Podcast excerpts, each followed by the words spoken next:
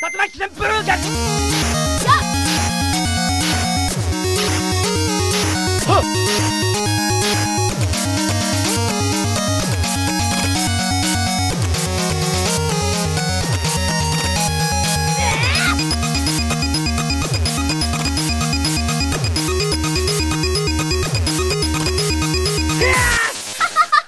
リサイドゲーム。B-Side Game. Bonjour à tous et bienvenue dans les podcasts de B-Side Game. Donc euh, pour rappel, B-Side Game c'est trois micros, deux heures pour répondre à une question concernant le jeu vidéo, avec en cas de besoin quelques invités pour nous aider. Alors aujourd'hui, je suis avec euh, Babar. Bonjour Babar. Bonjour Yeti. Comment vas-tu? Bon, très très bien, et toi? Bah nickel, merci. Euh, Babar, pour vous le présenter, c'est un grand téméraire dans l'âme qui n'hésite pas à braver tous les, dan- tous les dangers en ouvrant des portes dans Resident Evil sans même sourciller. En bref, un homme, un vrai. Oh, disons, ouais. Je m'y attendais pas à ça, mais. Euh, oui, bah, oui, bah, Resident Evil, oui. Jusque-là, euh, ouvrir des portes, euh, oui. Et à, Ensuite, on verra. à quoi tu joues en ce moment, juste en fait? Euh, quand je ne perds pas des dizaines d'heures sur Dead Cells euh, ou que je ne joue pas à la PS2 là sur des jeux assez improbables, j'ai envie de dire, euh, là je bloque un peu sur Parcosaurus qui est sorti en early access, qui est un tout petit jeu trop mignon où on gère un parc de dinosaures trop mignon. On peut leur mettre des petits chapeaux et des petites lunettes. On a des tyrannosaures avec des lunettes de soleil Oui. et ce genre de choses, ouais. C'est trop bien. C'est euh, en early access, c'est sorti euh, il y a à peine deux semaines, je crois, un peu moins peut-être, euh, pour à peu près 20 euros, je crois, quelque chose comme ça. Et c'est déjà étonnamment stable pour une alpha. Ça marche plutôt bien. Bon, euh, il n'y a pas encore tout, euh, tout le contenu, mais c'est un petit jeu de gestion qui est, ma foi, fort sympathique. D'accord. Et je suis en compagnie de Sushi. Bonjour Sushi. Salut Alors Sushi, pour le- vous la présenter, euh, Sushi c'est quelqu'un quelqu'un de presque courageuse dans la vie, qui n'hésitait pas à braver les dangers de Resident Evil, mais qui a arrêté dès l'instant où ce sont les zombies qui se sont mis à ouvrir des portes. Quand même, faut pas déconner. Ouais, non, c'est clair. Non, je pense que je suis la personne la moins téméraire au monde. Je suis pas née avec le courage. Donc en dehors des jeux de survival horror que tu esquives mieux que des zombies, C'est euh, ça. tu joues à quoi en ce moment? Alors, euh, bah, j'ai eu un nouveau PC, donc euh, je me suis mise enfin à Overwatch. Donc, je suis hyper nulle, hein, vraiment. Je... C'est un peu pitoyable. Mais bon, en m'entraînant, ça va finir par venir. Et sinon, là, plus récemment, j'ai un peu bloqué sur Hidden Folks. Donc, euh, en fait, c'est un peu une sorte de Où est Charlie en noir, euh, noir et blanc avec des petits dessins faits main. euh, et en fait, c'est hyper prenant. Donc, euh, voilà. Et il y a aussi Yeti. Il y a toi, Yeti. Il faut quand même qu'on te présente aussi un petit peu. Pourquoi pas, oui. Bon, Yeti, grand ours courageux, pour farmer des millénaires sur Diablo 3 ou sur d'autres jeux comme Warframe ou Monster Hunter. Par contre, t'es beaucoup plus vague et discret quand on te parle de fantômes et de zombies, étonnamment. Du bon qu'il y a une sauvegarde automatique, ça me va. Ah, mais ça à peut aider, c'est vrai. À partir de là, euh, ouais, non, j'essaye d'esquiver un maximum. Euh, alors moi, en ce moment, je joue... Oui, ton actualité, je- excuse-moi, je t'ai pas C'est demandé. pas grave. J'aurais pu dire que je jouais à Monster Hunter ou à Diablo, mais ça aurait été beaucoup trop classique et euh, euh, cher Babar, tu t'y attendais déjà. Mais C'est déjà noté d'ailleurs sur, ma- sur le plan pour moi. j'ai essayé un jeu que tu m'avais recommandé il y a un petit moment, puisqu'il était dans le Monthly Bundle et il s'agit de American Truck Simulator. Ah, alors j'ai pas fait celui-ci. Moi j'ai fait le Euro Truck. Je me suis dit, je vais essayer, Ah. je vais être très vite déçu, je vais couper très vite, Et tu en vois. fait, Et en fait, je me suis retrouvé à 4h30 sur une radio métal à livrer du bois, en fait, à cause de toi. c'est la on- une petite indication, c'est la version, c'est ça, euh, américaine. Enfin, euh, c'est le, le jeu Euro Truck Simulator 2.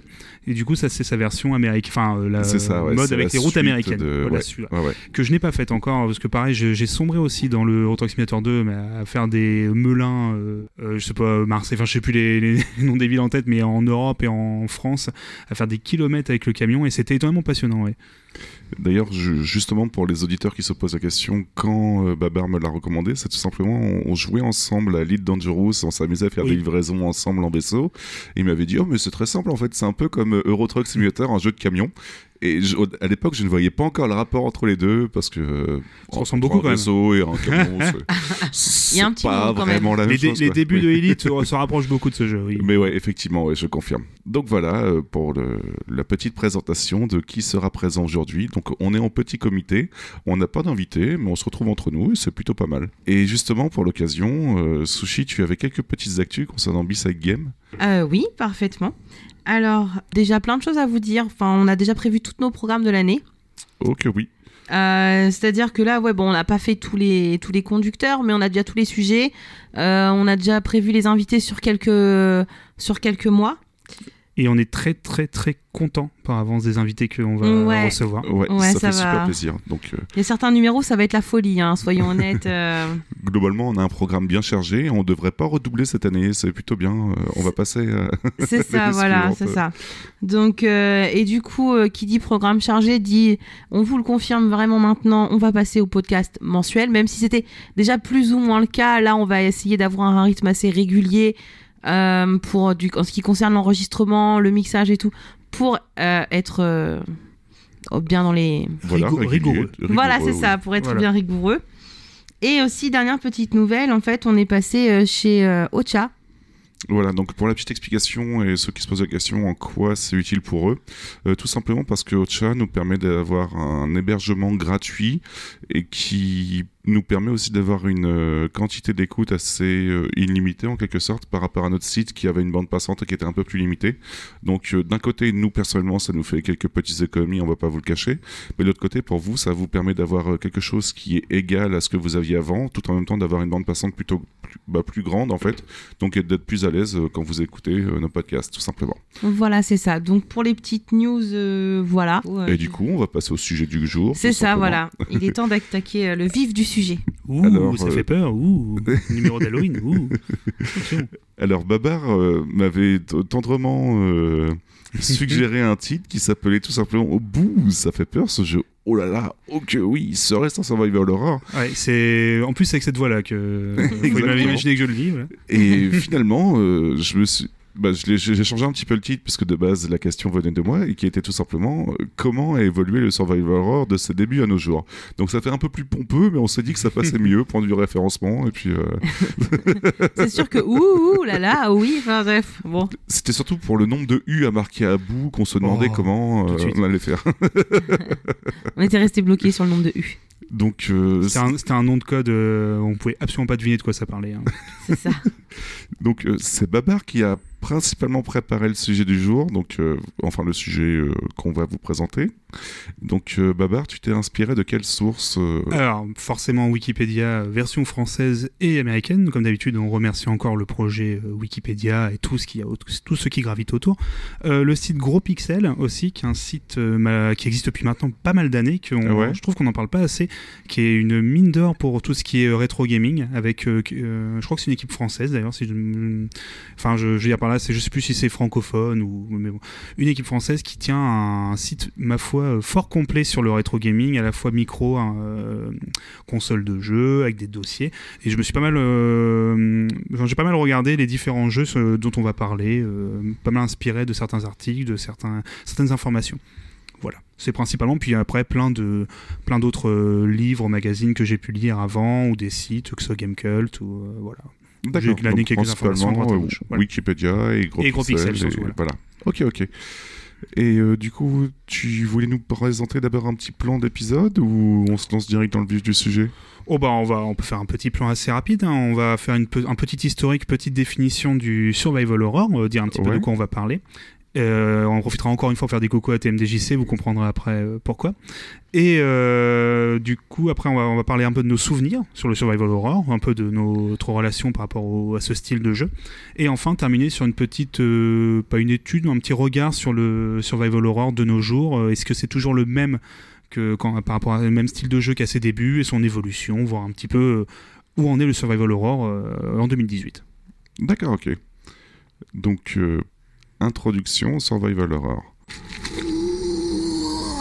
On va commencer euh, simplement. Alors, euh, bon, je vous pose une question à tous les deux, comme ça. Euh, bon, survival horror, pour, voir, pour vous, ça vous euh, évoque quoi un survival horror? Tiens, euh, sushi. Des battements de cœur trop forts. non, non. Euh, bah, des jeux qui font peur, tout simplement. Oui, alors pour le coup, on va d'ailleurs dans le terme un survival et horror. Donc, survival, euh, survivre euh, et horror, Horreur. horreur, voilà. Tout simplement. Jusque-là, tout va très bien. Euh, pourquoi on, pourquoi un- pas un souci, mais vous allez vite comprendre pourquoi. C'est comme versus fighting avec euh, le jeu de combat.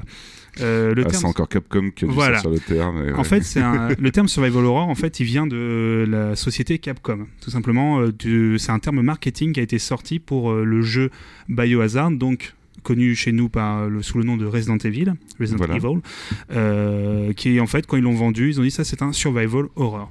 Donc en fait, si on s'en tient à la notion, on va dire, euh, si on s'en tient juste à la définition, tout ce qui est survival horror, un jeu, c'est juste en fait un jeu Capcom euh, à la Resident Evil. Donc on pourrait limite s'arrêter là pour le podcast et dire bon bah voilà. Ok, bon, bonne soirée. Et Bon, puis bah, c'était sympa, à bientôt.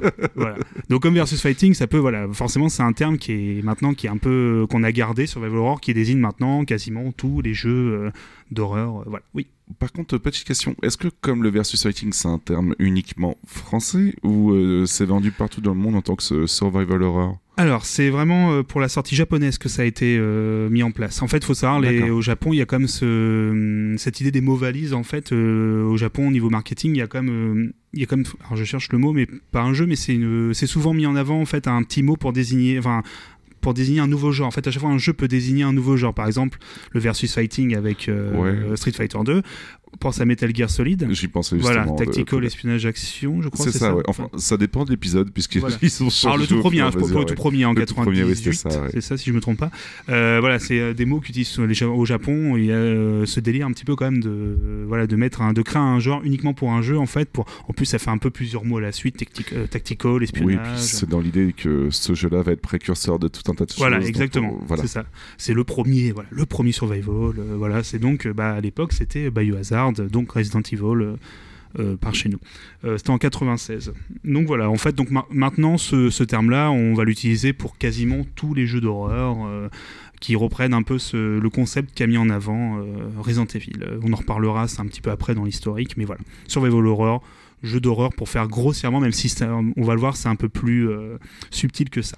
D'accord, ok. Oui, mais du coup, euh, le survival horror, enfin, ce terme-là existe du coup depuis Resident Evil euh, 1, mais euh, les jeux d'horreur, c'est beaucoup plus vieux que ça au final. Alors oui, euh, on en reviendra, bah, on peut enchaîner directement sur l'historique si, si vous voulez. comme non, ça, on va- pour, euh, je voulais juste te poser deux petites questions. Ah bah, ensuite bah, on va je passer vais, à te, oui, l'historique. je vais te euh, répondre euh, quoi. du coup tout de suite. Oui, bien entendu, il y a depuis les débuts du jeu vidéo, on va dire depuis les années 70, euh, il y avait des, déjà des jeux où on avait peur. Il y avait des adaptations, par exemple, de Vendredi 13 euh, ou de Massacre à la tronçonneuse sur Atari 2600. Bon, c'était des gros pixels, c'était pas très très élaboré, mais il y avait ce sentiment déjà de voir faire peur.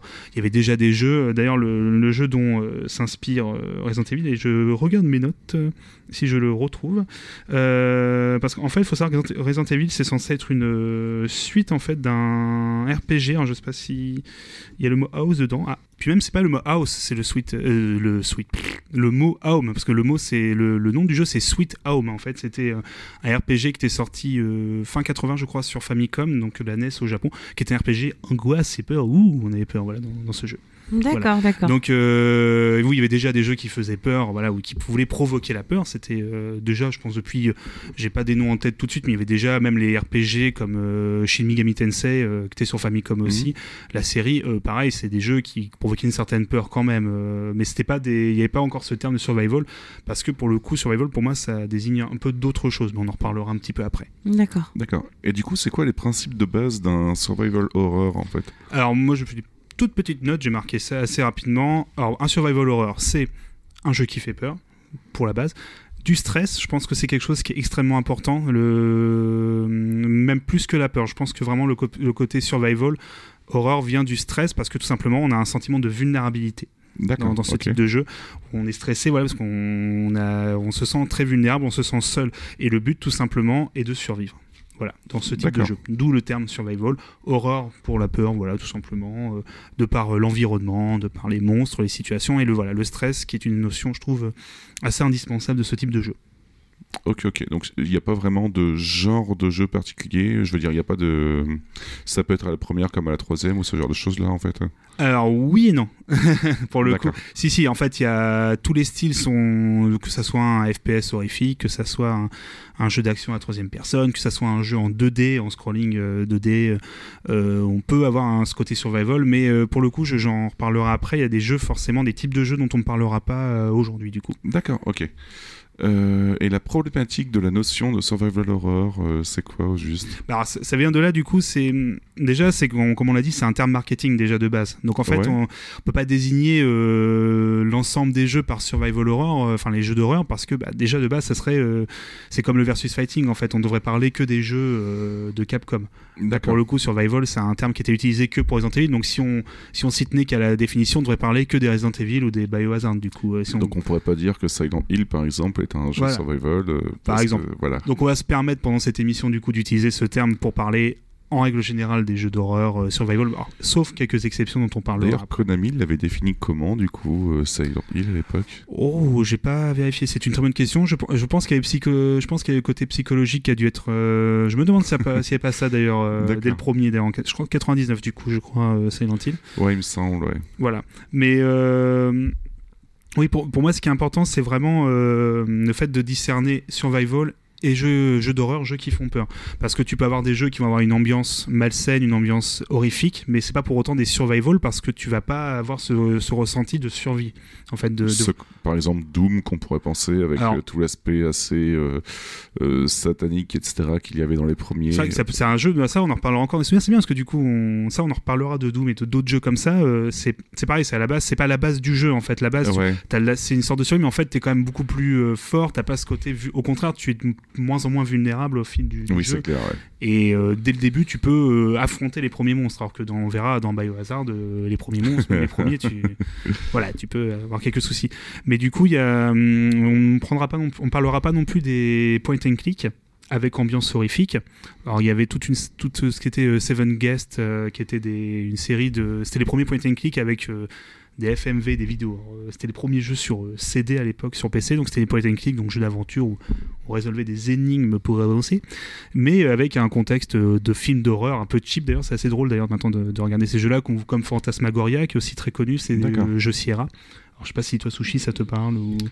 Deux noms, j'ai dû voir ça dans, sur une vidéo YouTube. euh, euh, je sais plus qui en avait fait une là-dessus sur le survival. enfin, Je sais plus. sur les jeux d'horreur et qu'on avait regardé parce que le nom me dit quelque chose. Donc, euh, Bah, c'est- après- c'est c'est surtout qu'en fait, c'est des jeux qui font peur, mais euh, t'as pas ce sentiment de, de stress ou de. Enfin, tu peux en avoir, mais c'est pas euh, dans le but du jeu en fait. Le but, c'est quand même d'avancer, t'as une histoire à raconter. Donc, on parlera pas de, de ces jeux-là, du coup, tout comme les, les séries des euh, Rusty Lake ou euh, Cube euh, Escape, qui sont des petits point and click gratuits sur euh, téléphone. Et Rusty Lake est une série, euh, un peu une sorte de spin-off euh, qui sort sur PC, mais ça, on. Voilà, c'est, je vous conseille de- d'y jeter un œil si vous êtes fan du style, c'est très très bon jeu. D'accord. De toute façon, après, je pense qu'on parlera de tout un tas de jeux Oui, qu'on place dedans et qu'on place pas dedans, tout simplement, puisque j'ai une tonne d'idées. Enfin, j'ai une, une- tonne de questions là-dessus, donc euh, c'est très bien. Euh, on va clore euh, l'introduction et puis on va pouvoir rentrer dans le vif du sujet avec la partie 1. Un historique complet, mais si, si, c'est promis, intéressant du survival horror. C'est là que je me dis, il faut que j'arrête de laisser mes titres perso euh, sur le conducteur général. Pour... ah, j'aime bien. Bon, zut, mais ouais. c'est private joke euh, total. Euh, un petit historique. Alors, est-ce que, du coup, pareil, je vais vous poser une petite question assez rapide. Est-ce que vous avez une idée euh, pour vous, alors, mis à part Resident Evil, est-ce que vous pensez vraiment que c'est Resident Evil qui a posé les bases du survival horror? Sushi, je te laisse répondre en première. Oh, alors, je connais pas du tout l'historique de ces jeux, mais je dirais que non. Alors, toi, Yeti, je pense que tu connais la réponse. Euh, moi, le problème, c'est que je m'étais aussi loin que je m'en rappelle. Pour moi, c'était Alone in the Dark, euh, tout simplement. Mais Yes. euh, je peux me tromper. Alors, du coup, ce qui va être très très rigolo, parce que tu as totalement raison, on va reprendre un peu les bases du premier Biohazard. Du coup, oui, on va peut-être dire Resident Evil de- dès, le, dès maintenant. Je pense que ça sera beaucoup plus simple, parce que nous, on les a connus. Oui, ouais, ouais. D'ailleurs, Resident Evil, d'ailleurs, un peu, je suis toujours incapable de le dire avec l'accent. D'ailleurs, est-ce que tu sais pourquoi ça Oui. s'appelait Resident Evil plutôt que Biohazard Yes, parce Enfin, qu'il y a en Europe et aux États-Unis, d'ailleurs, ouais. Ouais, parce qu'aux États-Unis, il y a un groupe américain de hardcore qui s'appelle euh, de hardcore punk euh, assez connu, euh, même très connu à l'époque, qui s'appelle Biohazard, tout simplement. Voilà. Ouais. Ah, d'accord, c'est pour ça, du coup. Ouais, C'est une question euh, de droit, en fait. C'est une question de droit, tout simplement. Voilà. Ah putain, j'aurais pas imaginé ça, moi. Je... Le, je trouve que le, le terme du coup Biohazard, je trouve, va quand même mieux euh, par rapport à la menace euh, des monstres qui sont dans, le, dans la série d'ailleurs, comme c'est comme c'est quelque chose. euh, Bah, pour le 1, ça allait encore, Resident Evil, pour Mm. la résidence, euh, etc. Voilà. Mais euh, pour le 2, euh, tout de suite, c'est c'est un peu plus compliqué de l'appeler Resident Oui, tu vois. c'est sûr. euh, ouais. Mais bon, Le titre collait bien pour le 1. Voilà. Mm, voilà, c'est bon. Ah, je savais carrément pas que c'était lié à un groupe de musique. euh. C'est une question de droit en fait, c'est très souvent comme ça hein, la plupart du temps quand un titre Ouais. change. euh, alors, euh, quand c'est pas un truc assez débile euh, en France, qu'on nous on retraduit des titres pour des films, euh, on traduit des, des titres américains avec un autre euh, terme américain. Ouais, Je pense à Pain and Gain, un film de Michael Bay qui s'appelle No Pain No Gain, en- ou c'est l'inverse, je sais plus. Enfin, euh, Ouais, euh, c'est ça. Bon, voilà, c'est un peu. Enfin bref, c'était une petite, petite parenthèse. Il y a Euh, pas longtemps, je parlais avec un collègue aussi, et puis il me citait l'exemple de Very Bad Trip, qui Oui. euh, avait, avait été appelé comme ça en France par rapport au film. Et là, je vais plus me rappeler. Very Bad. euh, Non, c'est Very Bad Cop, c'est le contraire. T'avais euh, Very Bad Trip qui est arrivé, puis après Very Bad Cop, c'est ça non? Et encore avant de Encore Very avant. Bad Ah, Trip, pardon. tu avais un autre truc qui se passait à Las Vegas aussi et qui avait Ah. Very Bad dedans. Et euh, du coup, bah, il s'était Ah, dit que oui. pour surfer sur la vague, il, il faisait ça comme ça. Bah, comme les. Y a-t-il un flic, euh, pareil, où c'est pas Ouais, tous forcément de la même série. Enfin bref, on, on va très loin là, je trouve. pour- On s'éloigne un petit peu du sujet, voyons, euh, messieurs. dames, euh, revenons sur. Concentrons-nous. Alors du coup, on va reparler assez rapidement comme du premier Resident Evil, Resident Evil, qui est sorti donc en 96 sur PlayStation 1 et Saturn, faut pas oublier, ainsi que PC, parce que moi je l'ai connu sur PC ce jeu, qui avait. Je euh, me rappelais même pas qu'il oui, était sorti sur ils, sont, PC. ils sont quasiment tous sortis sur PC, euh, le 2 aussi, le 3 je ne crois pas, mais les premiers, oui, tu avais quasiment tous les Resident Evil sur PC. Moi je l'ai connu, alors pas à sa sortie, parce que j'avais pas de PC, je l'ai connu euh, peut-être un peu moins de 10 ans après, parce que dans un 15 converteur, euh, pour la modique somme à l'époque de peut-être de 5 euros avec la boîte et tout, de... on en reparlera après de cette version, parce qu'elle est assez rigolote. Mais on va revenir donc sur euh, Resident Evil, du coup, euh, là on a vraiment les bases du survival horror, on joue une équipe de, de- des équipes de, de soldats qui sont qui se retrouvent enfermés, Les Stars, c'est ça. ouais. une équipe d'élite qui se retrouvent euh, enfermés dans un manoir. Alors, je schématise, hein, tout le monde, enfin je pense que quasiment euh, tout le monde qui nous écoute connaît euh, Resident Evil, mais je vais quand même voilà un petit un petit rappel rapide. On est dans un manoir, on, est joue euh, un personnage masculin ou féminin, soit Chris, soit euh, Jill, c'est ça? Non, Oui. euh, oui c'est ça, hein, oui. Qui va d'ailleurs euh, régler le mode de difficulté pour le jeu. Alors c'est oui indirectement oui, ce qui est toujours euh, tu te dis bah malheureusement c'est très cliché mais le bonhomme c'est le mode dur et le mode difficile et la fille c'est le mode facile bon Ah bah c'est étonnant.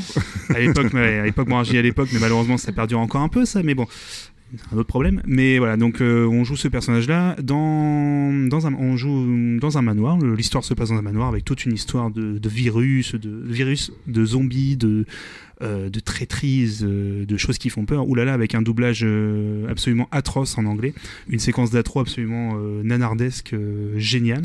Ah, la séquence d'intro était magnifique. Je Voilà. Enfin, magnifique façon de parler, quoi. C'était. Moi, je l'ai eu en couleur d'ailleurs, parce que sur PC, c'était non censuré. Ouh là là, c'était parce que euh, sur console, c'était censuré en noir et blanc, alors qu'on voyait déjà rien du tout.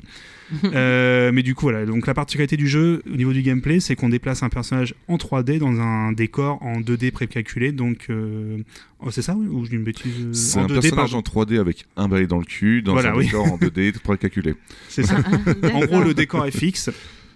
C'est euh, pensez au Final Fantasy si vous avez jamais fait. hein, pour le coup, les, les- à partir du 7, 8, 9 où les décors sont fixes. Le 9 était un peu moins Oui. fixe, puisqu'il y avait des suivis Voilà, de temps en temps des avec petits des scrolling de caméra. ouais, ouais.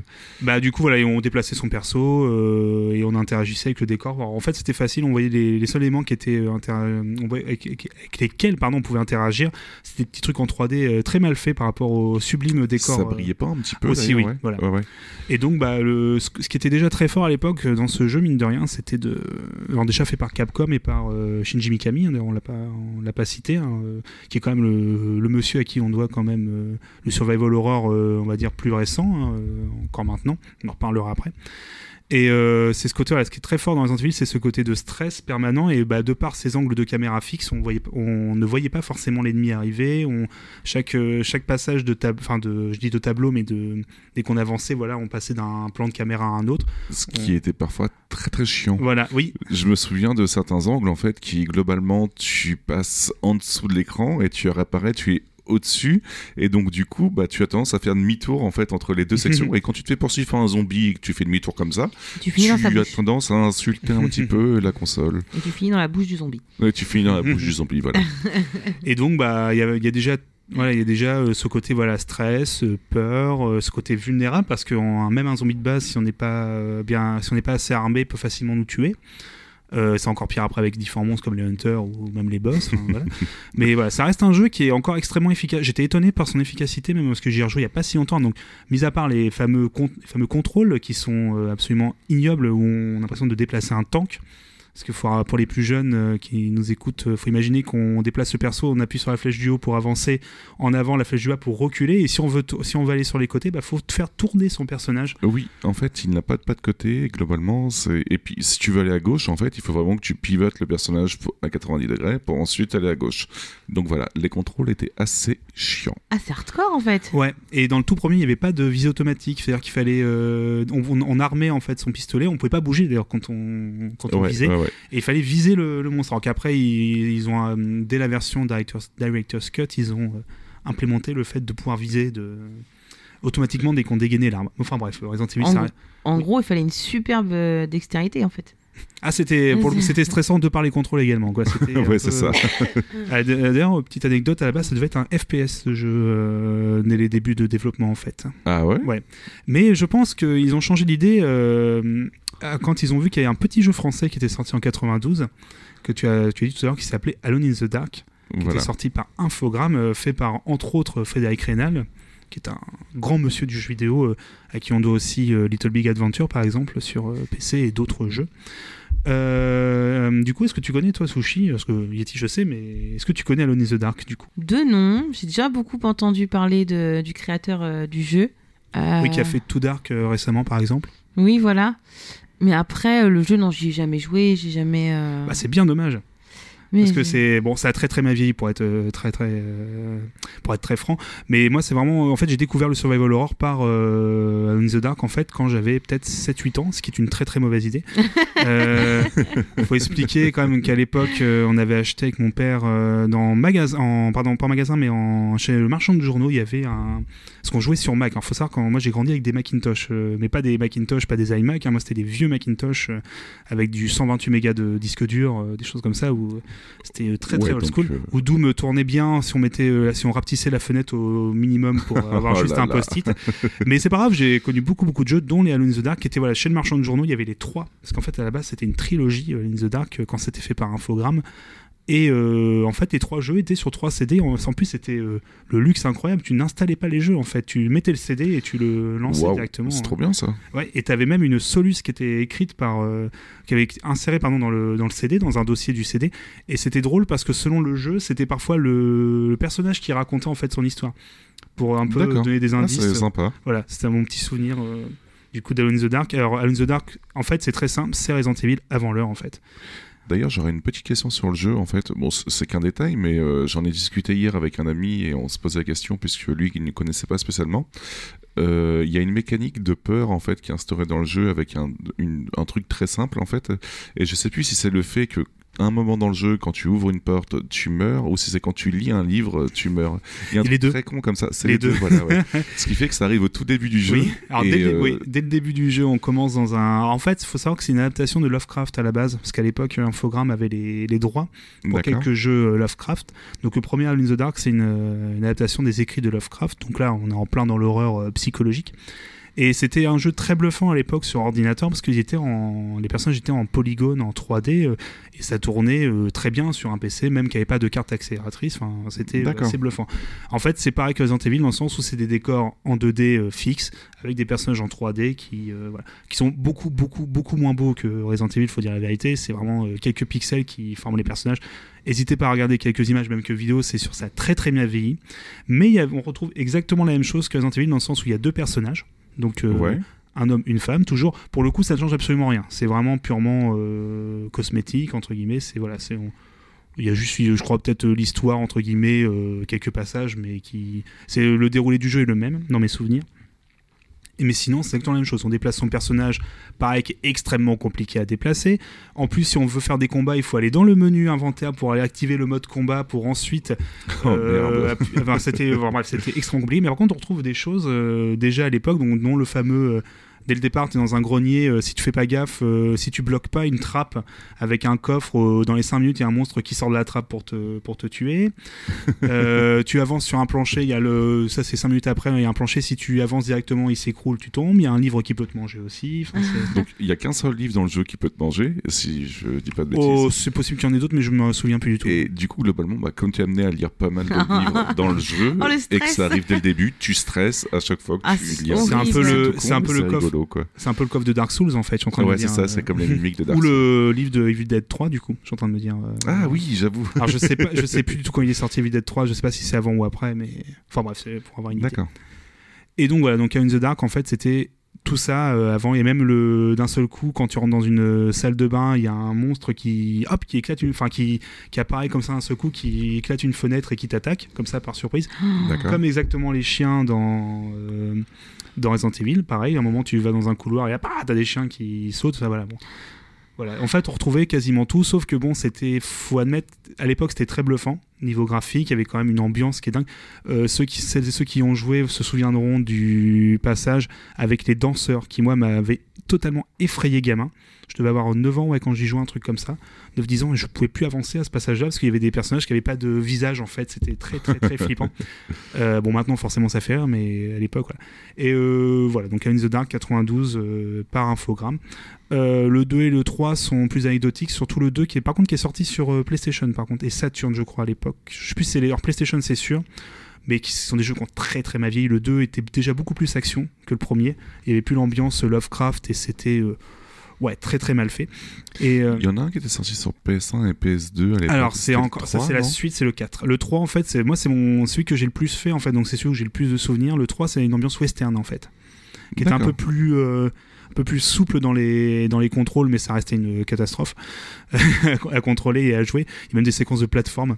Je laisse imaginer des séquences de plateforme avec des sauts qui sont euh, J'imagine. qu'on peut pas doser sur un sur un décor en vue isométrique entre guillemets. Enfin c'était une catastrophe. Mais un jeu que j'ai beaucoup aimé parce que j'ai beaucoup joué c'est un des quand j'étais ouais je vais avoir 10 piges même pas j'y jouais beaucoup en fait sur euh, au, au 3 donc le 3 étonnamment c'est clairement pas le meilleur de la série mais euh, celui où j'ai le plus de souvenirs. Et du coup, les trois premiers sont sortis avant Resident Evil 1 ou... euh, Euh, oui ce qui alors les trois premiers alors le 3 je suis pas sûr mais les deux premiers c'est sûr. D'accord. Voilà. Et est-ce que tu les recommanderais à nos auditeurs actuellement Absolument ou- pas. Euh, sur ainsi le premier quand même pour euh, se rendre compte quand même de à quel point c'est euh, flagrant que Resident Evil euh, a été calqué sur ce jeu. Ça c'est euh, même ça a été avoué il y a pas si Après, longtemps. un let's play suffit généralement à s'en Oui. rendre compte parce Mais que c'est vraiment très similaire, ouais. Voilà, mais le 3 a son petit charme avec cette ambiance western euh, fantôme et monstre mais qui est à jouer par contre c'est c'est une catastrophe quoi. mais euh, la série Alone in the- Dark qui a continué après comme tu as dit hein, il y avait une- un épisode c'était The, The New Nightmare si je me trompe pas euh, sur euh, PS1, PS2, Dreamcast et Game Boy Color. Ah ouais? Oui, sur je vous conseille d'aller voir sur Game Boy Wow. Color. Euh, juste des images parce que c'est assez flippant de, de voir à quel point ils ont réussi à faire une sorte de survival sur Game Boy Color. Alors c'est très limité mais graphiquement c'est assez hallucinant. On a vraiment des décors en bitmap euh, sur une petite Game Boy Color. Euh, et d'ailleurs ça a eu un reboot dans les années 2000 qui était une catastrophe aussi, qui avait, qui était en fait qui était blindé de bonnes, qui était fait par Eden Studio, qui était un euh, studio qui faisait les V-Rally, qui faisait surtout des jeux de voiture à la base D'accord. qui était produit par Atari, donc Infogrames, et euh, par contre qui avait bah, Olivier de Rivière, euh, celui qui a fait la musique de Remember Me ou de. Et de tout autant de musique voilà. pour Ubisoft, je crois que c'est son ouais. premier taf d'ailleurs de jeux vidéo, je crois. euh, D'accord. Et la musique est géniale pour le coup. Euh, j'y passe beaucoup de temps, désolé, hein, mais c'est un jeu en fait, et on fera qu'on en reparle un de ces jeux, on en reparlera peut-être dans les souvenirs, mais ce jeu-là en fait a énormément de défauts, mais il a plein de bonnes idées, c'est très, très bizarre. C'est un jeu qui a plein de bonnes idées, mais qui a pas réussi à les concrétiser.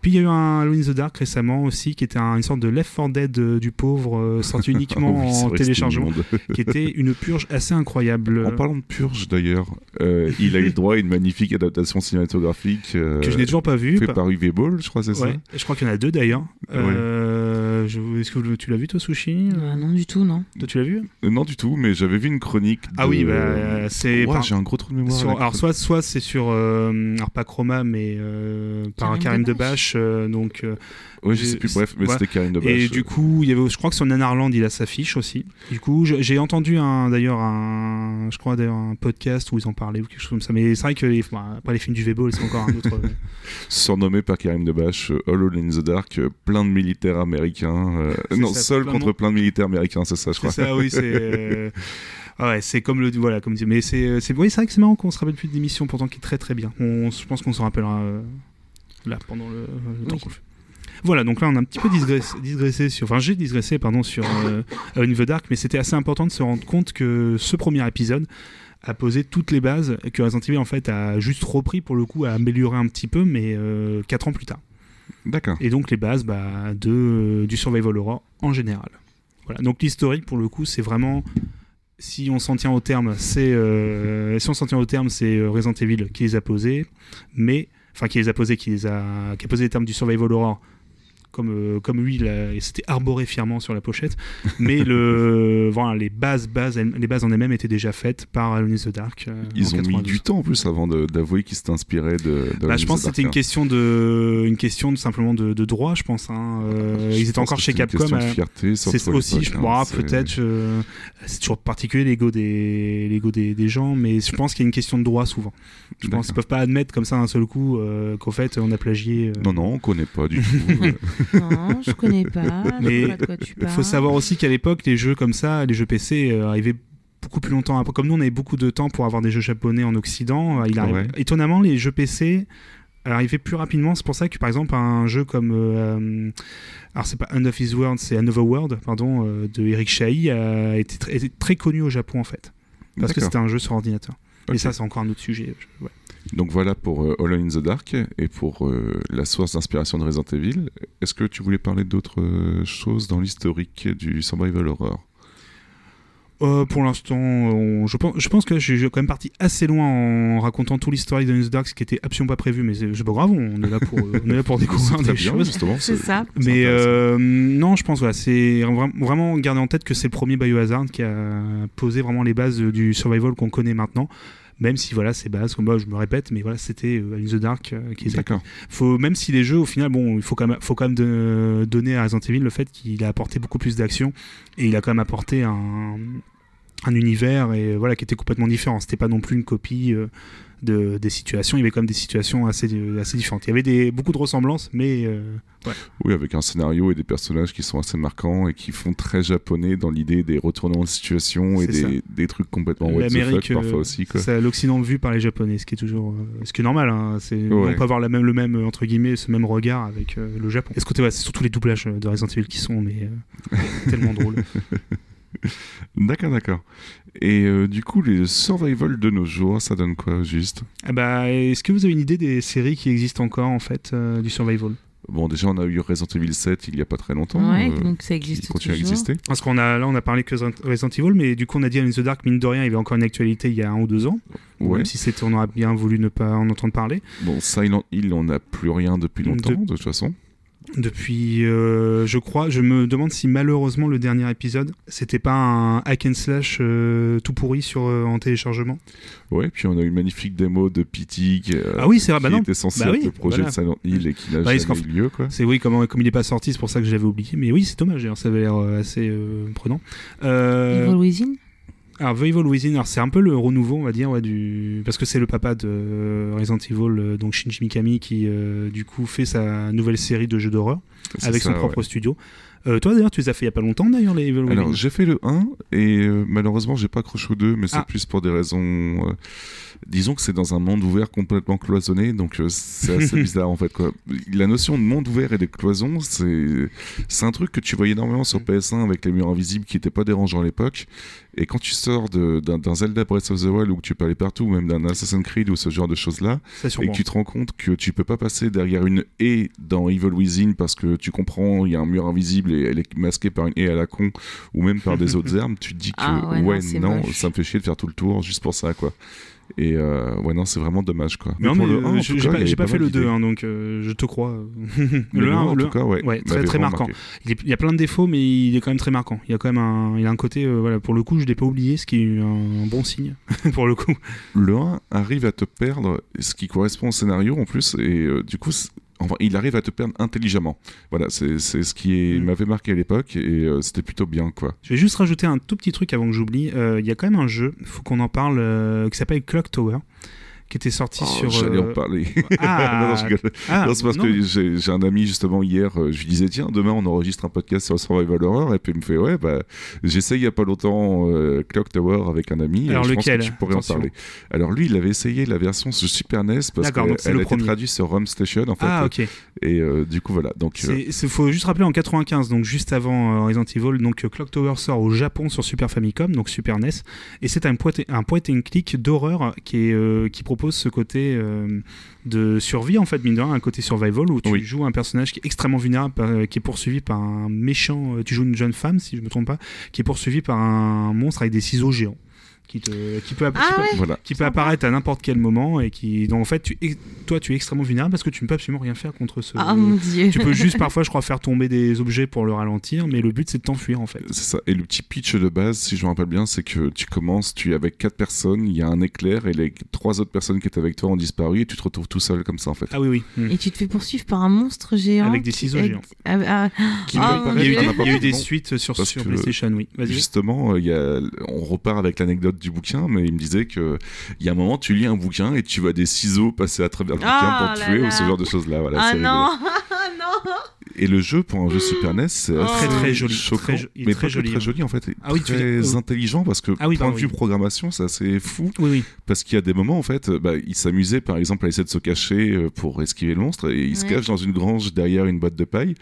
Et euh, donc à l'étage, et il voit le, le mec avec les ciseaux faire des allers-retours en dessous. Il se demande, ouais, bah il va peut-être m'oublier au bout d'un moment. Et en fait, t'as un effet de timer qui fait qu'au bout de deux minutes que tu fais ça, bah, le- il se téléporte directement au-dessus de toi et il t'attaque par le toit comme ça pour te tuer. Oh là Donc, là. il y a énormément de scènes et de choses comme ça qui sont super bien développées. Pour un jeu de, de Super NES, c'est c'est choquant. oui quoi. oui il y a la Super NES a toujours des, des Ah, pépites comme ça qu'on n'a pas connues en Occident qui mériteraient qu'un jour on fasse même une émission je pense Et du coup, on retrouve encore les, les contrôles assez rigides, Oui. parce que c'est un point and click à la manette à la manette ouais où tu es obligé d'appuyer deux fois pour indiquer au personnage qu'il faut qu'il court dans cette direction-là, etc. Donc c'est- Mhm. c'est assez choquant point de vue contrôle. Mais ouais. Donc, donc Clock Tower, voilà, je dois en parler quand même parce que mine de rien, il y a d'autres jeux, je pense, moins connus que je ne connais pas. Euh, qui ont peut-être aussi été une inspiration pour Resident Evil, ça c'est sûr. Bah, on disait un Sweet Home, c'est le jeu dont il s'inspire, qui était un, RPG d'horreur. Voilà, euh, ça devait être une suite hein, normalement, à Resident Evil. Euh, mais voilà, Clock Tower c'est très très important parce que mine de rien, il y a aussi beaucoup de choses dans Resident Evil déjà dans ce jeu. Ce côté euh, stress et euh, voilà. Mais, mais je suis sûre que ce jeu, la Clock Tower, tu le reprends maintenant, mais euh, pas en façon point and click, mais en façon euh, troisième personne. euh, ça a été Avec les graphismes de nos jours, ça doit être, ça doit être, mais horrible, enfin horrible dans le sens où ça vraiment, ça doit te foutre la trouille. Ce stress de te faire poursuivre par un monstre qui te, suit- ah mon dieu, je- on a- moi ça me met pas bien rien que d'y penser quoi. Mais euh, On en reparlera, mais il y a le fameux euh, Outing Ground sur PS2, qui est un peu une relecture de ce type de jeu, en fait, où tu joues une jeune femme. Je me demande d'ailleurs si elle est pas adolescente, bon, c'est pas, c'est un détail, où tu euh, es poursuivi, pareil, dans un manoir euh, par un- une sorte d'ogre euh, de monstre, enfin un homme, un monstre géant, donc t'as plein de, enfin même t'as d'autres monstres, et en fait, pareil, tu peux pas euh, l'attaquer. T'as un, t'as un chien qui t'accompagne dans l'histoire, qui peut parfois le ralentir, la- voilà, l'attaquer un petit peu, mais toi tu peux rien faire, t'es obligé de courir tout le temps. Et plus, plus ça dure longtemps, plus ton personnage stresse, donc ton personnage glisse, ton personnage. c'est immonde ça. Voilà. Tu, tu peux rien faire, t'as la trouille de ta vie et tu te fais poursuivre. Je pense que le fait d'être poursuivi et, et d'être complètement, euh, tu sais, Mhm. pas affaibli, mais d'avoir aucune euh, capacité pour te défendre, je pense que c'était démuni quoi. Bah, c'est pour le coup, c'est immonde. C'est là, tu vois, pour le coup, c'est là que je trouve qu'on. Là, on est sur du survival horror. Ah bah complètement, Pour le parce coup, que ton c'est but c'est de courir et de Voilà. et voilà, t'as rien d'autre à faire. Mais c'est c'est immonde, enfin la, la, la peur que tu dois ressentir. Rien que, Bah, rien d'en parler, je suis pas bien en fait. T'avais un peu ça dans Resident Evil 3 euh, Nemesis.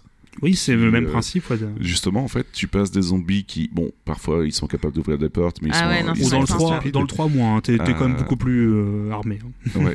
mais euh, l'idée que tu es un zombie assez mastoc qui, quand il te poursuit, est capable de briser des murs pour passer à travers des couloirs, Ah, etc., non, mais- était plutôt rigolo en fait. Ah Tu non, c'est pas rigolo, Et tu ne peux jamais le battre. Tu peux... Ah mon il Dieu. revient Ouais, toujours. non, non, non, non, non. Franchement, moi, ça me met mal à l'aise. C'est, c'est, c'est immonde. Je supporterais pas du tout. Un gimmick sinon- qu'on retrouve dans la plupart des Resident Evil d'ailleurs. ça. Pour en revenir au survival de nos jours, du coup, en licence euh, de euh, survival, qu'est-ce qui reste encore euh, Bah alors celle-ci, donc Resident Evil, Silent Hill, euh, les Project Zero aussi, étonnamment, dont on reparlera aussi. Il y a une autre série de... C'est Fatal Frame, je sais plus si c'est au Japon ou aux États-Unis, enfin bref, où c'est un jeu d'horreur, mais cette fois où euh, sur le folklore japonais, où on utilise un appareil photo pour capturer les... Enfin pour euh, se débarrasser des fantômes, des esprits, des yokai si je me trompe pas. Je vais pas vous dire de bêtises, donc euh, voilà. Mais euh, a- Mansion. voilà, Luigi's Mansion, par exemple. mais qui, mine de rien, on rigole, mais c'est bon, c'est pas un survival, mais t'as ce côté un petit peu, un petit peu peur.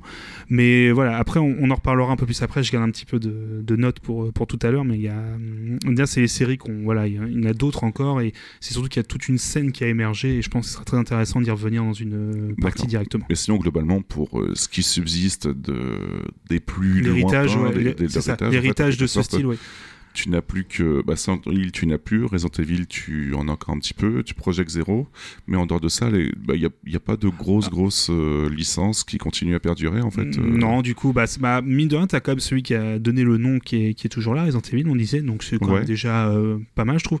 Mais non, c'est vrai que la plupart des séries, mine de rien, c'est vrai que dans le survival, il y, a quand même les- il y a quand même la notion de série. Hein. T'as quand même très souvent, on en reparlera, des, des jeux voilà, euh, qui. euh, t'as t'as très rarement un seul one-shot, hein. c'est toujours, c'est très souvent des séries. Après, j'ai l'impression que comme euh, les survival horror tournent autour d'un concept original à chaque fois pour un Oui. certain survival horror, ils se disent que puisqu'ils vont, le- bah, puisqu'ils sont fait chier à le trouver, en fait, ils vont le réutiliser dans pas mal d'opus et du coup voilà. c'est le, c'est le 2 de Resident Evil qui va ressortir en remake. euh, C'est ça. Ouais.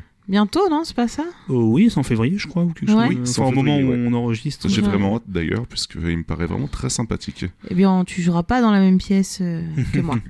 voilà. D'accord, d'accord. Et du coup, j'ai une petite question, puisque là, on a vu un petit peu euh, l'historique, les débuts et, euh, de nos jours. Et le survival tel qu'on l'a connu à ses débuts, du coup, il existe toujours ou euh, Alors oui et non. Parce qu'en fait, on a... oui, c'est toujours- c'est très facile mes, mes réponses, toujours oui et non. Pour être sûr de pas... réponse très normande Voilà, pour le coup. on a un podcast normand, on le rappelle. Alors oui, dans le sens où il y a quand même un gros revival depuis quelques temps, ce côté un peu nostalgique, tout ce qui est... euh, en fait, euh, reprise des vieux concepts de jeux. Donc, en fait, on retrouvera toujours des jeux qui vont ressortir, euh, qui vont essayer de renouer, entre guillemets, avec euh, les débuts du survival horror. Ou, rappelez-vous, euh, quand on avait vraiment peur, et c'était pas juste pan pan pan, on tirait partout. euh, mais avec une maniabilité quand Alors, même vue. revue, par exemple, les- jour, quoi. Par exemple, les remakes remastered de Resident Evil, par exemple, je pense au premier ou au zéro. heureusement, les déplacements ont été totalement refaits. Maintenant, tu peux jouer avec un stick, enfin avec un, avec ta manette directement avec les manettes analogiques. T'as pas à bouger ton personnage comme si c'était un tank, comme avant. Donc, Ouais, voilà. Déjà, par exemple, ça aide beaucoup. Euh, et je dis non dans le sens où ce genre a énormément évolué. On peut plus maintenant, de par ces contraintes-là, enfin, pas des contraintes, mais par. euh, c'est plus du tout fun maintenant de, de passer 5 minutes à orienter ton personnage dans la bonne direction pour qu'il puisse ramasser un objet. Euh, c'est même maintenant, même, même pour le côté nostalgie, tu, tu peux plus. Enfin, c'est. Non, mais je repense par exemple, euh, ça n'a rien à voir, mais ça me fait penser à Tomb Raider. Bah par oui, j'y pensais aussi à l'instant, voilà. Tomb Raider, tu faisais quelques Voilà, petits pas pour bien te calibrer avant de faire ton saut de merde que tu loupais les trois quarts du Ah, temps mais- parce que la maniabilité était à chier. et, Le euh, pire, ouais. le pire c'est que là, en disant cette phrase, en disant euh, pour ramasser un objet, je viens de- en fait, immédiatement, j'ai l'image de Lara Croft en train de faire des. Tu sais, des, tu te retournes, t'appuies sur rond pour faire un- une roulade, pour te retourner à 180 Oui, pour ouais, juste choper un, un putain de truc de munitions à la con. Et euh, je me dis merde, mais c'est exactement ça en fait dans tous ces jeux-là, c'est que si t'es pas mis au bon endroit, le personnage il va pas attraper. Bon, enfin, Ouais, ça ouais, peut être très vite une horreur.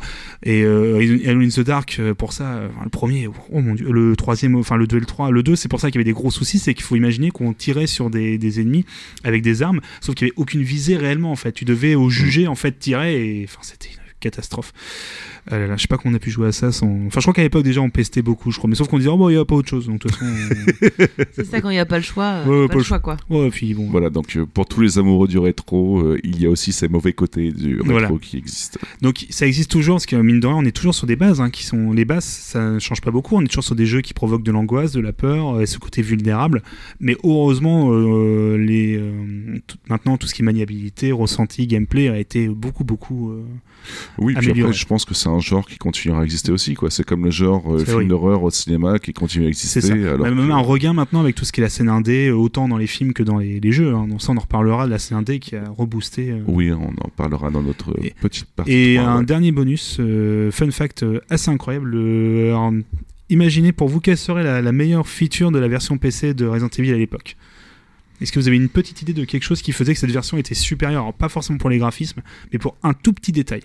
Euh, le sang des chiens était Alors. rouge, non? Il y avait pas un délire comme ça Euh, euh, Je crois que je- ça devait être censuré, ça, euh, sur, n'importe pas sur toutes les versions, mais est-ce que vous avez une idée, Sushi? Alors, Alors je rappelle un, un petit détail dans- qu'on n'a pas dit, pour, qui accentuait beaucoup au stress, qui était une contrainte technique à la base. Quand on changeait de, de pièce dans Resident Evil, en fait on allait vers une porte et il y avait une petite euh, mini cinématique, une petite animation. On voyait la porte s'ouvrir tout doucement. Ouais. Et en fait, c'était pour charger tout simplement le, la, pro- Oui, la c'était prochaine zone. petite, euh, Et en fait, charger, ouais. ça apportait une dose de stress dingue parce qu'on savait pas ce qu'il y avait derrière la porte. Sur PC, on pouvait zapper cette cinématique. Donc en fait, le jeu, tu pouvais le speedrunner, entre guillemets. Enfin, tu pouvais euh, y passer deux, trois fois moins de temps parce que dès que tu avais une porte, ta, ta, ta, en fait, j'appuyais sur espace comme un dératé pour, euh, pour passer la, la petite animation. Tu vois, justement, quand on parlait du dernier épisode lors du speedrun et que je disais que parfois le speedrun Ah bah pouvait là. casser l'ambiance d'un jeu, là, c'est exactement ce que je pense. quoi. Ah bah totalement. Speedrunner un Survivor, là, en fait, euh, c'est. Bah là, donc moi en fait j'avais la porte, paf, espace, après je rappuie sur espace tout de suite, ah bah tiens, on est directement, tu vois. Donc en fait le sen- sentiment de peur était un peu moins violent quand même. hein. Et fun fact, t'as aussi sur Code Veronica, l'épisode sur Dreamcast, où t'avais même la caméra qui mettait parfois plus de temps à aller tout doucement vers la porte avec les battements du cœur du personnage pour ah on sait pas ce qu'il y a derrière la porte et en fait très souvent t'avais un boss voilà donc c'était pour donner un peu voilà, un effet qui était quand même très très très réussi D'accord, donc euh, voilà pour ce petit historique, euh, surtout des débuts de, euh, du survival, et puis, euh, voilà, et puis répondre un petit peu sur euh, la problématique de savoir si euh, le survival tel qu'on l'a connu à ses débuts existe encore. Voilà, donc on a pu répondre un petit peu à tout ça. Euh, on va faire une petite pause musicale avec, euh, bah, pour, pour ma part, en tout cas, j'ai choisi euh, moi-même les deux pauses musicales. Je suis désolé de vous avoir imposé ces, Oh. ces choix-là. Oh, c'est pas grave, oh on là va là là Mais c'est deux, c'est deux thèmes musicaux que j'affectionne tout particulièrement. Euh, Monster Hunter et Warframe euh, non, non, pardon Non, dans Diablo la 3, catégorie Diablo euh, 3. Qui fait peur. D'ailleurs, euh, c'est Silent Hill 2, tout simplement. Mais euh, j'ai pas eu la joie de le faire à l'époque parce que personnellement, j'avais pas la console et puis euh, du coup, j'avais pas encore apprécié le jeu puisqu'il était vraiment très particulier point de vue maniabilité aussi. Ouais, du coup, euh, voilà. Mais j'ai adoré la musique et du coup, bah, je vous propose de la réécouter, qui est tout simplement le thème de Laura. par Akira Yamaoka? Voilà. voilà Donc, euh, on vous dit à tout de suite et puis euh, on vous laisse écouter ça. ouh les fantômes tout de suite.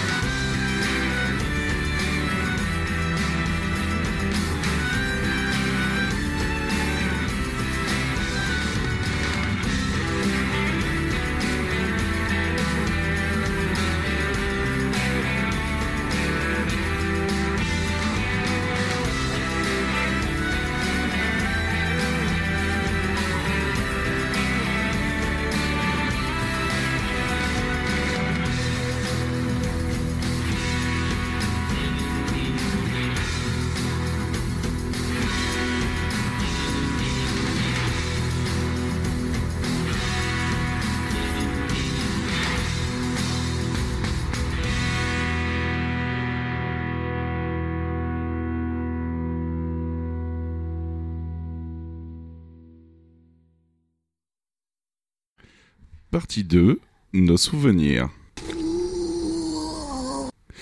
Donc du coup, Babar, euh, on va aborder avec toi nos souvenirs et d'abord tu voulais parler des jeux dont on ne parlera pas. Oui, parce que du coup, ça va être impossible d'être totalement exhaustif euh, pour le style du survival horror, parce que mine de rien, il y a eu beaucoup, beaucoup, beaucoup de jeux, donc il y a forcément des jeux qu'on va oublier. Ça, faut prévenir déjà euh, à l'avance. Puis en fait, de tout à l'heure, en fait, on a déjà parlé, on ne va pas parler de des jeux qui sont purement horrifiques euh, de par leur ambiance uniquement, pas par leur gameplay. On va Ah, parler des point and click. euh, voilà. Bon, il y aura quelques exceptions, forcément. Il y a quelques jeux, euh, Luigi's Mansion, voilà, par exemple, euh, de par son côté horrifique. non, non, on en rigole, mais très bon jeu d'ailleurs, Luigi- Luigi- Luigi's Mansion, pas facile à dire. Mais non, voilà, on va se cantonner voilà, aux, aux jeux voilà, qui ont ce côté survival horror de par leur gameplay et pas uniquement une ambiance euh, sombre ou une ambiance voilà, qui ouh, fait peur. D'accord, d'accord. Euh, du coup, comment tu veux qu'on présente les choses à propos de nos souvenirs Bah en fait j'ai quelques petites questions pour lancer un petit peu la, la discussion, mais ça va être une discussion un peu plus libre que d'habitude en fait. On va surtout je pense se regarder dans, dans les yeux. Alors, C'est pas facile pour moi parce que je dois faire des mouvements de gauche-droite. euh. C'est un peu le making-of de l'émission quoi. C'est, euh, Et euh, du coup on va parler un petit peu comme ça de nos différents souvenirs. En fait j'ai quelques petites questions. Alors c'est pas forcément sur le survival. Alors t'inquiète pas Sushi tu pourras intervenir parce que malheureusement tu es celle qui parmi nous trois n'a le moins joué je pense à des jeux euh, Ah bah pas du tout. Voilà. Même. Voilà. tu ne sais pas, peut-être certains jeux. voilà. Mais est-ce que vous avez un souvenir euh, déjà de votre première peur sur un jeu en. Alors, pas forcément d'horreur, mais vraiment un jeu qui vous a fait peur ou une situation dans un jeu qui vous a fait peur? Ça peut être euh, à la fois euh, un souvenir récent, tout comme un souvenir plus ancien. Alors, est-ce que vous avez une idée déjà? Alors, euh, bah moi, c'est pour un survival, donc euh, du coup, euh, voilà. Bah, C'était pour Resident Evil euh, 1, tout simplement. Parce que j'y ai joué quand j'étais au collège, et oui, parce qu'en fait, Resident Evil 1, je trouve que ça représente vraiment l'air ado, où que tu es attiré par tout ce qui pourrait faire un peu peur, et, du coup, il est Ouais. sorti pile poil au bon moment à mon époque, c'est-à-dire que j'étais en fin de sixième, début cinquième, et donc du coup, c'est forcément le jeu qui, oula, ça fait peur, donc faut absolument le faire, etc., quoi. Donc euh, voilà, Marche toujours autant, hein, ce, ce truc-là. hein, Donc, d'ailleurs. particulièrement la scène du chien qui brise euh, Ah, la oui. vitre, et- enfin du chien zombie qui brise la vitre pour t'attaquer, tout simplement, quoi. Le- la petite zone de stress. Quasiment dans les débuts du jeu d'ailleurs. hein. C'est Euh, pour ça c'est que ça, ça, a autant marqué, parce que ça arrive vraiment à un moment où il n'y a pas de musique ni rien. Et, et comme on disait tout à l'heure, on retrouve cette scène quasiment identique dans Alone in the Dark. Comme Ah quoi, ouais. ouais. Bon, c'est moins impressionnant, faut dire la vérité. C'est une sorte de. Ouah, comment vous décrire ce monstre Une sorte de dinde volante euh, Une euh, dinde. avec 3 pixels. Non, non, mais c'est vrai que c'est c'est tr- c'est très malheureux de le dire comme ça euh, aujourd'hui, mais à l'époque ça faisait son effet parce que le son, la musique ah, arrivait d'un seul coup. Très bonne musique d'ailleurs dans In the Dark. Mais euh, oui, c'est sûr qu'on puis là, les chiens pour le coup, c'est vrai que c'était assez inattendu parce que tu arrives vraiment là. de- Ouais, En mine plus, c'est des ouais. chiens zombies donc. euh, Et toi, du coup, Sushi, euh, une peur dans un jeu que tu aurais pu avoir, euh, ce serait quoi? Alors bah c'est pareil. Enfin c'est pas moi qui l'ai fait puisque c'est c'est toi Yeti qui le faisait. Euh, Resident Evil 1. Où en gros, euh, en fait, il m'a- alors pour me convaincre, déjà, il lui a fallu quand même quelques mois hein, pour me dire, allez, vas-y, viens, on va faire ça, on va le faire et tout, t'inquiète, ça va, ça va bien se passer, ça fait pas peur. Donc, euh, une fois que j'ai été convaincue, on a commencé le jeu et c'est vrai qu'au début ça va en fait parce que les zombies, enfin, ils bougent presque pas, ils sont vraiment pas très actifs. Et à un moment, juste à cause d'une chose, j'ai arrêté parce qu'en fait, j'ai vu un zombie ouvrir une porte. Pour moi, c'était impossible en fait. Pour moi, si c'était dans les pièces, il bougeait pas, bougeait pas de là. Et là, il y en a un qui a ouvert une porte et je me suis dit ah ouais non. C'est le remake, non? Ah, je sais Vous pas avez du joué, tout, je crois. hein. Ouais, ouais, Parce que j'ai dans le premier, PS3, il ouais. faisait pas encore ça, mais euh, oui, du coup, dans, dans le remake, il le faisait. Voilà, ce qui voilà. surprenait un petit peu. Ouais, bah ouais. Il le Donc, fait euh, qu'une seule fois dans tout le jeu, et Ah. il suffit d'une fois pour que tu flippes encore plus, quoi. C'est ça, voilà. Et du coup, j'ai carrément arrêté. J'ai dit, ah non, c'est mort. Euh, Moi, je suis, je suis vraiment la fille la plus peureuse au monde, je pense. Et du coup, il a ouvert la porte. J'ai dit, non, non, tu m'avais promis qu'il n'y avait pas de trucs bizarres. Genre, ils ouvrent les portes ou des. Et du coup, bah, boum, j'ai arrêté. Donc euh, voilà. Et toi, du coup, Babar, ta première peur dans un jeu, ce Alors, serait quoi on va en reparler, c'est une autre question après. euh, vous allez comprendre le- le- la, la thématique suspense absolument insoutenable. Euh, c'est des gamins en fait, j'en avais déjà parlé. Euh, Karateka sur Apple II, un de mes tout premiers jeux que j'ai fait, je devais avoir 4-5 ans, qui me terrifiait, gamin. Alors que c'est un truc qui fait absolument pas peur. C'est juste que le fait d'avoir des, des grands personnages avec euh, trois couleurs, euh, je sais pas pourquoi, euh, gamin, ça me. J'avais, j'avais très peur de ce jeu, alors que pourtant il y avait absolument rien. Et aussi un autre jeu qui n'est, pareil, qui n'est absolument pas terrifiant, qui s'appelle Shuffle, Shuffle Puck Café, qui est un- une sorte de. Vous savez, les, les trucs qu'on trouve dans les foires ou dans les. hum, Une sorte de hockey sur coussin d'air où on a un petit palais avec un. Oui, ouais, Vous ouais. savez, ouais. on tape avec un truc Mm. sur, sur un palais pour le faire rentrer dans le but adverse.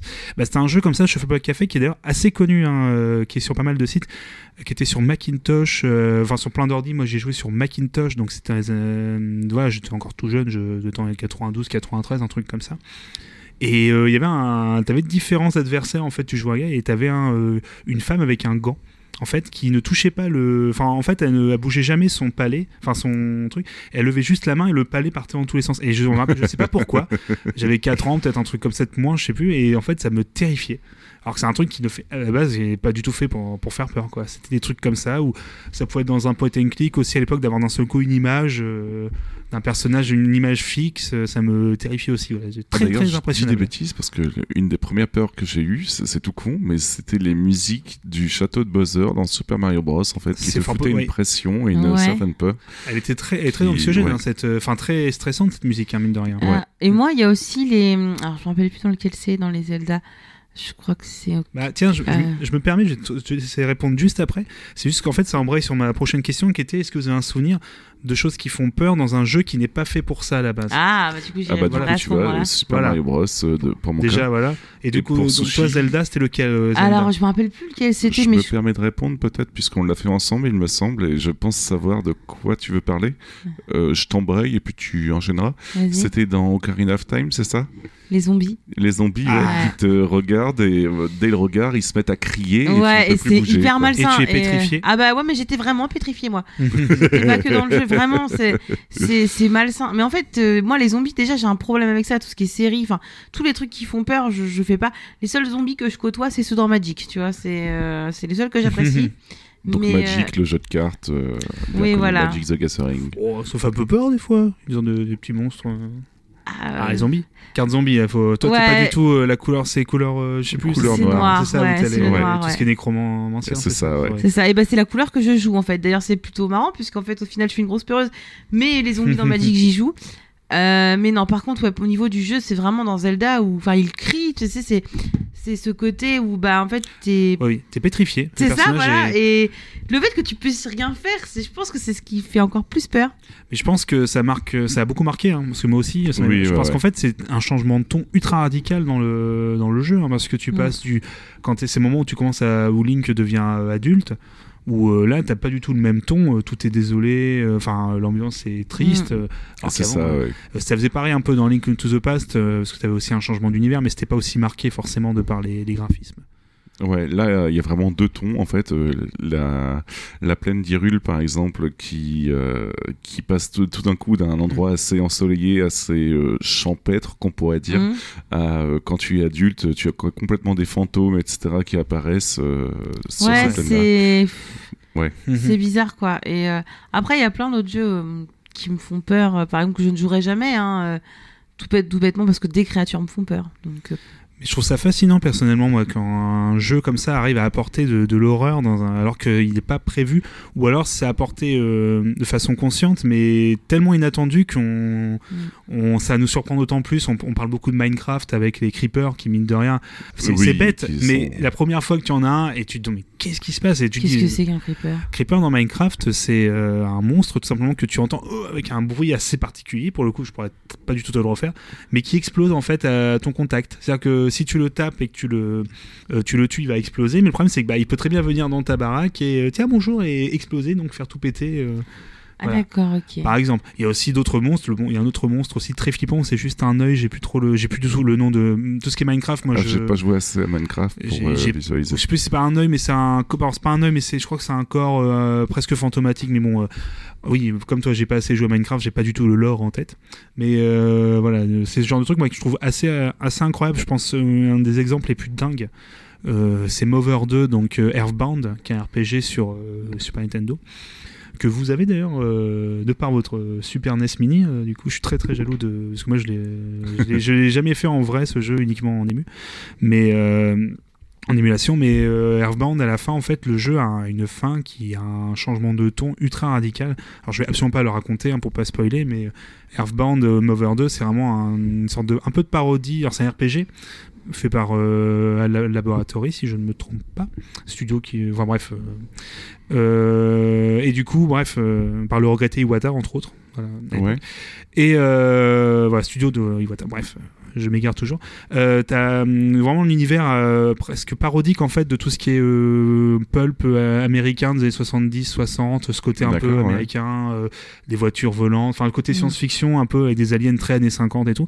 Et une fin qui est mais d'un glauque, mais d'un niveau, tu t'y attends même même si c'est un jeu Nintendo, même un jeu tout court, tu t'y attends pas que pour un jeu où t'as un univers drôle avec plein de parodies, d'un seul coup sombre dans un truc, mais d'une noirceur absolument dingue. Donc je conseille à tout le monde de, au moins de s'y intéresser.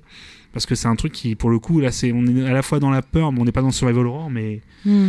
on est dans le sentiment de peur, voilà, qui est tout comme le son, putain. Et le son de Sonic quand tu te noies, putain. Putain, Oh, je la savais que t'allais en vache. parler. Oh putain. C'est- Est-ce que tu l'as en tête, euh, Sushi Non, Un des tout, trucs non. les plus stressants du monde. Euh, je défie quiconque de mettre ça en réveil une- au moins une fois dans sa vie. C'est le pire truc, la pire idée que j'ai eue de ma vie. Je l'ai fait une seule fois. En réveil, je plus jamais. J'ai fait non mais je, je vais mourir quoi. Tu parles de Sonic 2. quand N'importe tu- quel Sonic où t'es quand t'es sous l'eau. Hein, euh, Ouais, en fait, tu oui, n'as plus d'oxygène en t'as fait parce que c'est des bulles d'oxygène à récupérer et du coup t'as un vieux compteur de merde et Enfin, t'as euh, pas même pas de compteur, c'est juste qu'au bout d'un moment, il a plus de. Il te prévient, attention, bah, tu n'as. dans Enfin, le t'as- 2 dans le 2 t'as un petit T'as un compteur, compteur de tr- 5 4 Ah 3 oui, 2 1 c'est et vrai. ensuite tu meurs ouais. Et donc, t'as tête, t'as tête, t'as tête, t'as une sorte de, de, de musique qui s'accélère, hein, Ouais. mais d'un son tata, le truc, mais qui te. Tu fais, mais je vais mourir, quoi, c'est. Horrible ce son. Moi, il y a un jeu qui, non, non pas me fait peur, mais que je trouve malsain. Et du coup, je peux. Bon, c'est pas mon style de jeu, mais, mais vraiment, je le trouve hyper malsain, alors qu'il fait pas peur du tout. C'est euh, The Binding of Isaac. Extrêmement malsain, oui. Extrêmement malsain, hyper dérangeant. Et, euh, Ouais. et je souviens que la première fois qu'Etty m'a raconté l'histoire, parce que je lui dis, oh, c'est bizarre ton truc, qu'est-ce que ça raconte? Ah, j'étais pas bien. C'est, euh, t'es là, ouais, ok, d'accord, ok, bon, bah, bonne nuit, hein, moi, c'est de dormir maintenant. Ouais, il- C'est, c'est hyper malsain. Très très malsain. C'est, euh, il paraît que Little Nightmare aussi il fait un peu peur. Je l'ai pas encore Ah, essayé, pas je fait l'ai. tout, je- Je l'ai, mais je l'ai pas encore essayé, mais je pense C'est que c'est surtout une question d'ambiance en Je fait. pense, c'est ouais. ça. Ouais. Souvent, Ouais. l'ambiance, en fait, c'est c'est plus terrifiant que les trucs qui veulent vraiment te faire peur. C'est ça. Je sais pas si vous voyez ce que je veux dire. Oui, Ouais, si, si. Bah là, on, on, on s'éloigne un tout petit peu du sujet survival, mais au contraire, je pense que c'est le sentiment de peur et on, on peut en profiter d'en parler un petit peu parce que je sais pas si on aura l'occasion d'en reparler dans beaucoup d'épisodes, donc c'est pas plus mal de Mhm. partager un peu ça, mais euh, parce qu'après on va re- repartir sur des survival, mais euh, Oui, coup, tant qu'à faire, de toute façon, on est au moment d'Halloween, donc on peut Oh, on aborder a la peur, peur ouh. sans Voilà, aucun on a souci. peur et on fait peur. Moi, on boit du jus de citrouille. ouh. Attention. Non, non, mais euh, moi j'ai une petite question comme ça aussi. euh, alors que je regarde mes notes euh, de façon absolument discrète. hein, on n'a rien entendu, on n'a rien vu. Hop. Euh, du coup, est-ce que vous vous souvenez de cette mode euh, des survival horror qui est arrivée tout juste après euh, Resident Evil? Euh, En fait, si vous. alors, Peut-être alors, pour être tout à fait franc, moi à l'époque je n'avais pas de PlayStation, j'en ai une à mes 10 ans, donc de 10-11 ans, donc devais de temps 4, enfin euh, bref dans fin 90 moi je les ai pas eu euh, j'ai pas eu tout de suite la PlayStation en fait et ces jeux là forcément je n'y jouais pas. Donc j'ai pas vu vraiment cette mode mais en fait elle a été assez dingue parce que très vite il y a eu des clones dans tous les sens. Tout comme euh, là au moment où on enregistre on a des battle royale euh, partout jeux battle royale on... Est-ce que, à peu près à la même époque, on a eu le droit à Dino Crisis Voilà. semble, ouais, par, exemple. par exemple, Ouais, voilà, ouais. par exemple Dino Crisis, qui est donc euh, Resident Evil, les mêmes développeurs, mais euh, Mais fait avec euh, non pas des zombies, mais des dinos en fait, qui eux par contre so- ils ouvraient les portes sans aucun souci. Donc euh, voilà, c'était très rigolo. alors attention, c'était grosse grosse nouveauté, mine de rien, c'était en full 3D euh, Dino Crisis, t'avais Ouais, ouais, des décors en 3D aussi, ce qui était avec, Alors ça a super mal vieilli, oui. mais à l'époque l'ambiance était plutôt dingue en fait. Hein. Mais le jeu en lui-même, moi, j'avais pas aimé du tout. J'ai joué quelques années après, mais pour moi, il était mais, très mou. Euh, déjà, le moindre dinosaure, bon, ce qui est plutôt réaliste, tu vas dire, tu. Tu sens- t'étais très vulnérable, mais le problème c'est qu'il fallait vider au moins trois chargeurs sur juste un raptor. Ouais, enfin, c'était ouais. une catastrophe. Alors mais pour la petite anecdote justement, comme on est dans nos souvenirs, je vais me permettre d'en parler un tout petit peu avec une anecdote qui est plutôt rigolote et que vous, euh, chers auditeurs, vous ne connaîtrez pas parce que vous avez la chance d'avoir Internet. Mais euh, à l'époque, quand tu fais le jeu et que tu as des énigmes à la con et que tu n'as pas Internet et que tu l'as acheté avec te- l'argent, ton argent de poche et donc du coup tu n'as pas d'argent pour acheter les guides pour te débloquer. Ouais. Tu te retrouves à faire des allers-retours à la librairie du Mhm. coin pour aller checker la solution pour euh, te débloquer dans le jeu. Et euh, je pense que j'ai dû le faire cinq fois ça, tu vois. C'est- C'était a- assez rigolo à l'époque. J'ai eu cette même anecdote avec des amis à l'époque pour Silent Hill, avec la fameuse énigme du piano que moi je n'ai jamais connue parce que j'ai toujours pas fait le premier Silent Hill. Et pareil, qui racontaient leurs allers-retours euh, chez le buraliste. Je crois même qu'ils s'étaient fait engueuler par le gars parce qu'il il notait sur un petit papier la, la solution.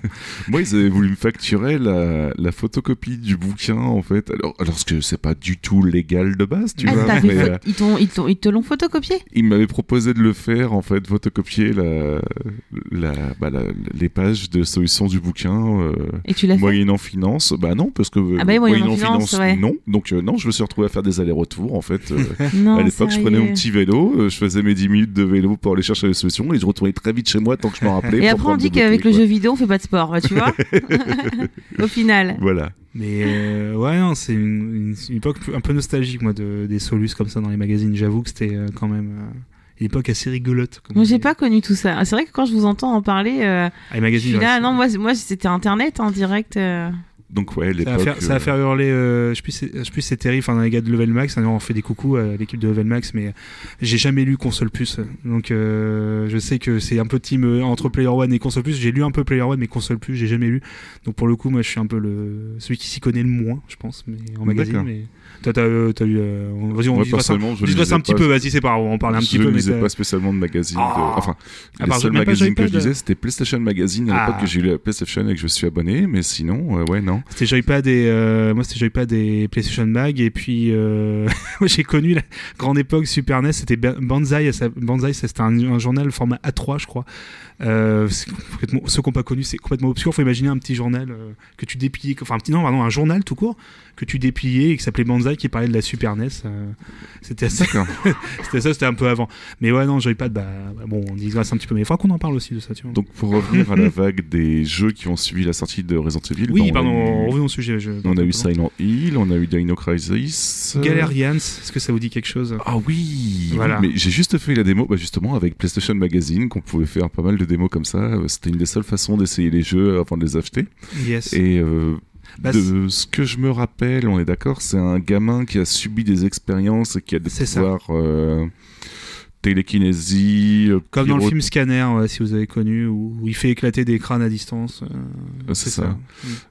Pyrokinésie aussi, Mm. puisqu'il faisait du feu et ce genre de choses-là. Ouais, c'était rigolo. C'était un mix un peu RPG aussi d'ailleurs, tout comme un autre jeu. Alors, tu l'as pas connu toi, Sushi? Ah non, Il y a une, du tout, il y a non. une suite sur PS2 que j'ai absolument pas fait, mais euh, ce qui est très bizarre de pas avoir ce jeu sur PS2. Mais ça, c'est- encore un jeu que je dois attraper. Alors on rappelle que Babar est l'heureux détenteur de environ 180 jeux. Ce qui est pas, ce qui est PS2, pas- donc, euh, c'est pas, un- je suis pas forcément ultra fier. euh, Je, je suis très content. En tout cas. enfin, enfin, je suis très content. Des...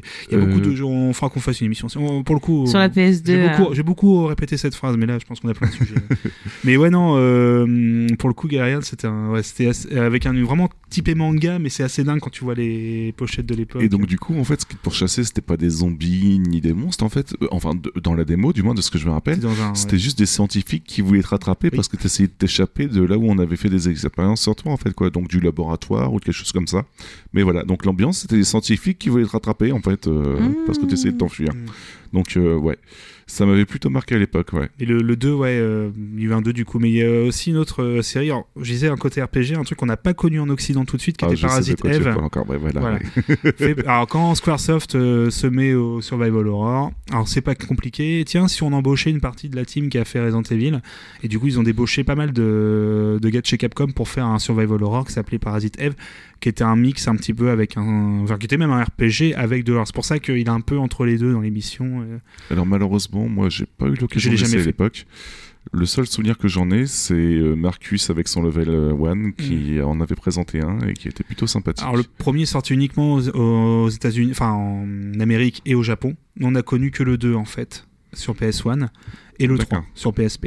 Mais le 3, je... Alors, le 2, je l'ai fait un petit peu, mais j'ai pas trop de souvenirs. Mais voilà. Le 2 qui était beaucoup plus euh, survival euh, classique. D'ailleurs, euh, Dino Crisis, t'en parlais, le 2, c'est extrêmement drôle parce qu'il y a que le premier qui est vraiment un survival. Ouais, non, parce que le 2, tu avais un, un compteur de score, c'est super En arcade. gros, tu- c'est ça, c'est euh, le mode mercenaire dans Resident Evil en jeu. Par contre, c'est toujours très fun à jouer. Hein. N'hésitez pas à l'essayer. Une rafale, tu, tu, tu, tires sur trois raptors en même temps. Enfin, c'est n'importe quoi, mais c'est euh, très très jouissif à jouer comme jeu. Voilà, donc on passe d'un mode où que tu galères à tuer le simple dino un ça. mode où que tu désingues 40 De- dinos en l'espace de 5 minutes, tu vois, c'est... Sentiment de peur, pour le coup, on l'oublie un petit peu.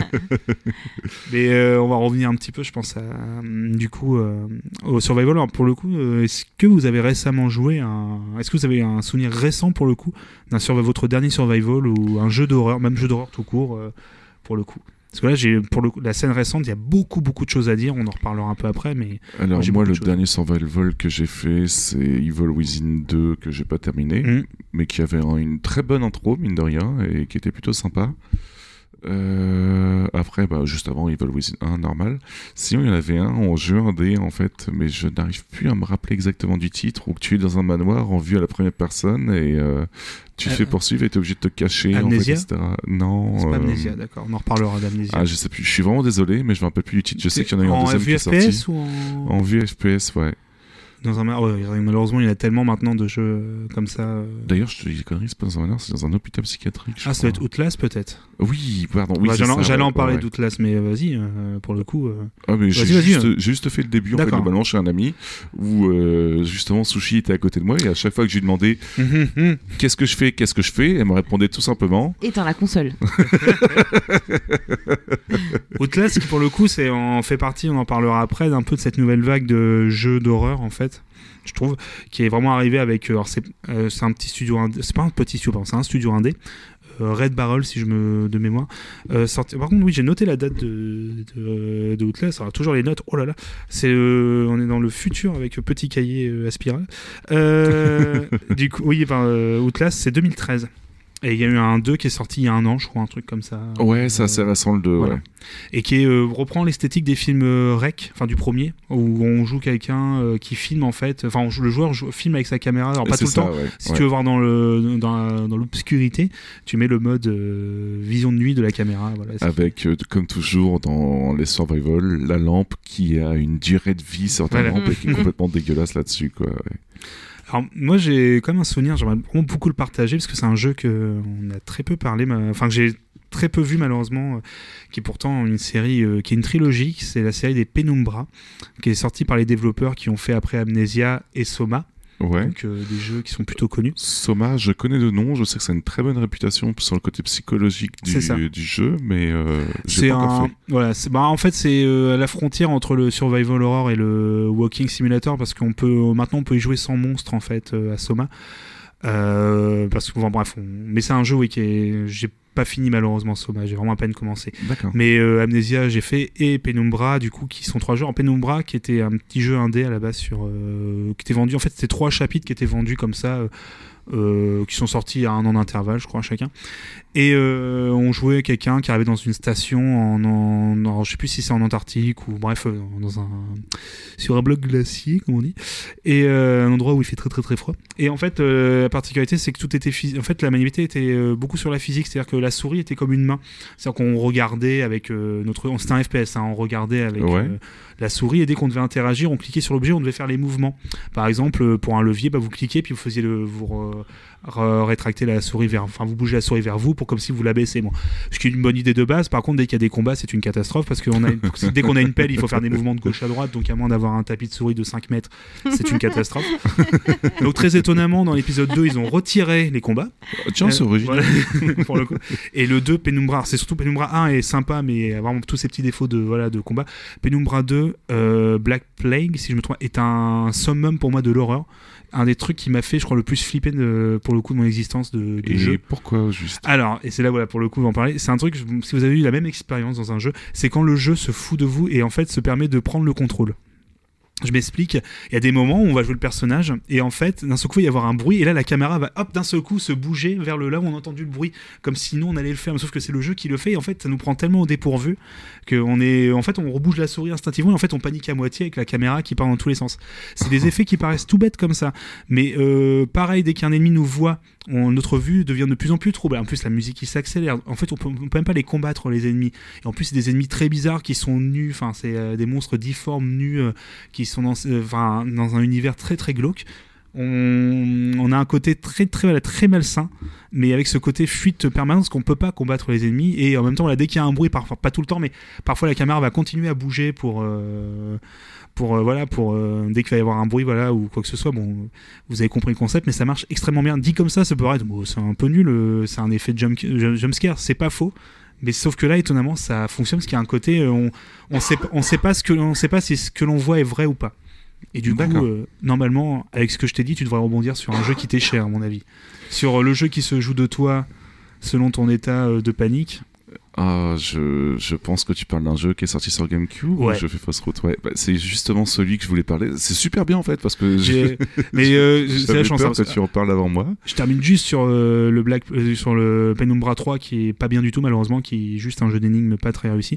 Amnesia qui est la, la suite spirituelle qui est un pareil un truc on en reparlera après. Mais D'accord. donc Black, Black Plague très bon Penumbra, jouez au moins aux deux. Donc euh, du coup, bah, je vais entamer un petit peu entre guillemets mon, mon Air GameCube euh, avec euh, deux souvenirs qui sont distincts. Bon, le premier, c'est parce que je l'avais acheté en même temps que la GameCube, c'était Luigi's Mansion. On va pas en parler puisque c'est pas vraiment du survival, mais ça reprenait quelques idées du survival et c'était plutôt rigolo. Pour ceux qui connaissent pas, en fait, à l'époque, à chacune des sorties de console, on avait toujours un Mario qui sortait en même temps que la console et qui servait entre guillemets de vitrine technique euh, pour euh, technologique pour la la console en quelque sorte. Ah bah oui. Et euh, pour la GameCube, en fait, bah Mario achète un manoir et disparaît dans le manoir et donc du coup on n'a pas le droit à un Mario à la sortie de la GameCube, on a le droit à Luigi qui recherche Mario dans le manoir. Donc voilà, donc l'idée était plutôt marrante et originale. Et euh, il y avait des fantômes, etc. Le but était de capturer des fantômes à la SOS fantôme. Voilà, donc euh, c'était plutôt rigolo. Bon, Simple détail, mais je sais pas pourquoi j'étais persuadée que c'était Luigi qui achetait le manoir. Non, non, en fait, Luigi, on entend parler et euh, je crois même qu'il reçoit une lettre de Mario, je sais plus, quelque chose comme ça. oui, je- c'est très vague dans mes souvenirs, mais. Mais euh, voilà, donc euh, on en parle là, mais c'est pas vraiment survival, mais ça reprend quand même quelques ficelles du C'est un peu survival. une, donc, pas une euh, parodie, mais c'est un peu, ça reprend euh, quelques clichés, oui. Ah, et puis ça fait peur, il y a des fantômes. c'est Halloween. donc on entend des magnifiques, parce qu'on a une touche pour rappeler Mario qui est complètement inutile, mais Oui. qui est rigolote, avec un petit Papa Mario Avec sa petite voix frêle et tout. euh. qui est très rigolote.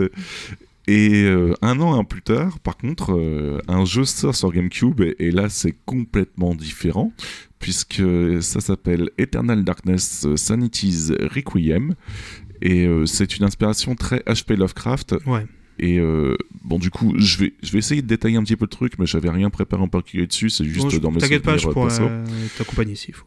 Euh, L'idée, c'est que H.P. Lovecraft, dans ses nouvelles, quand il parle d'un personnage qui voit quelque chose de surnaturel, il n'arrive pas à l'écrire, et c'est même pire que ça, c'est qu'il en a tellement peur que du coup, il en devient fou. Et euh, il sombre dans une folie euh, complètement euh, bah, assez immonde, et généralement, les personnes sont complètement fous, définitivement. Quoi. Ça finit très rarement bien. Je C'est trouve même ça. pas que ça finisse bien une seule fois, je pense. hein. Et Eternal Darkness reprenait un peu ce principe-là, c'est-à-dire que tu avais une jauge de folie à chaque fois que tu croisais le regard d'un d'un ennemi, et qui faisait que tu pouvais, pouvais avoir des hallucinations plutôt fortes. Donc je vais vous en citer quelques-unes, histoire que vous voyez vite fait. Euh, vous rentrez dans une pièce et euh, vous perdez un bras, puis un autre bras, puis votre tête, et vous, vous finissez complètement décomposé comme ça, et tout d'un coup il y a un flash, et finalement vous rentrez dans la pièce normalement. Euh, Il y a un autre moment, par exemple, où euh, vous avancez dans le jeu et tout d'un coup le son se met à se baisser tout seul de votre télé. Donc avec comme si Oui, vous barre, aviez ouais, vraiment qui- la barre de la télé qui se baissait. Non. Si, si. Donc, Personnellement, c'est plutôt rigolo parce que j'étais tombé pile poil sur la bonne télé qui avait la même barre de son, donc euh, c'était encore plus flippant. Ah, c'est Voilà. malsain. Ou alors, euh, vous rentrez dans une pièce et votre tête se met à exploser d'un coup, et puis pareil, flash, et puis vous retournez à la normale, quoi. Ce genre de détail-là. Un, c'est sûr, on l'a tous eu et qui nous a fait le plus flipper, c'est la sauvegarde. Ah, La je l'ai pas eu. Alors, tu sauvegardes, Et en fait, c'est marqué euh, voulez-vous sauvegarder Oui. Et là, tu vois euh, écrasement, euh, effacement des données qui avance tout doucement. Et là, tu, tu peux pas annuler. Tu fais quoi, quoi, quoi Et là, effacement terminé des données. Puis ah bah non, c'est bon. En fait, c'était un. Et tu fais mais c'est pas. Et les gars ont été jusque là. Même dans les menus, tu as des hallucinations. Voilà. Et il n'y avait pas que ça comme originalité au jeu, c'est-à-dire qu'on contrôlait quand même 13 persos de l'Antiquité à nos jours. Ouais. Et euh, ça reprenait, je crois, de tête 3 ou 4 endroits à différentes époques. Donc voilà, donc l'idée était plutôt Mhm. sympa. Donc euh, généralement tous les persos qu'on contrôlait euh, finissaient très mal en Très plus. mal, oui. Donc euh, voilà, ça reprend vraiment l'aspe- l'as- l'aspect pardon de HP Lovecraft où tous les persos finissent généralement mal.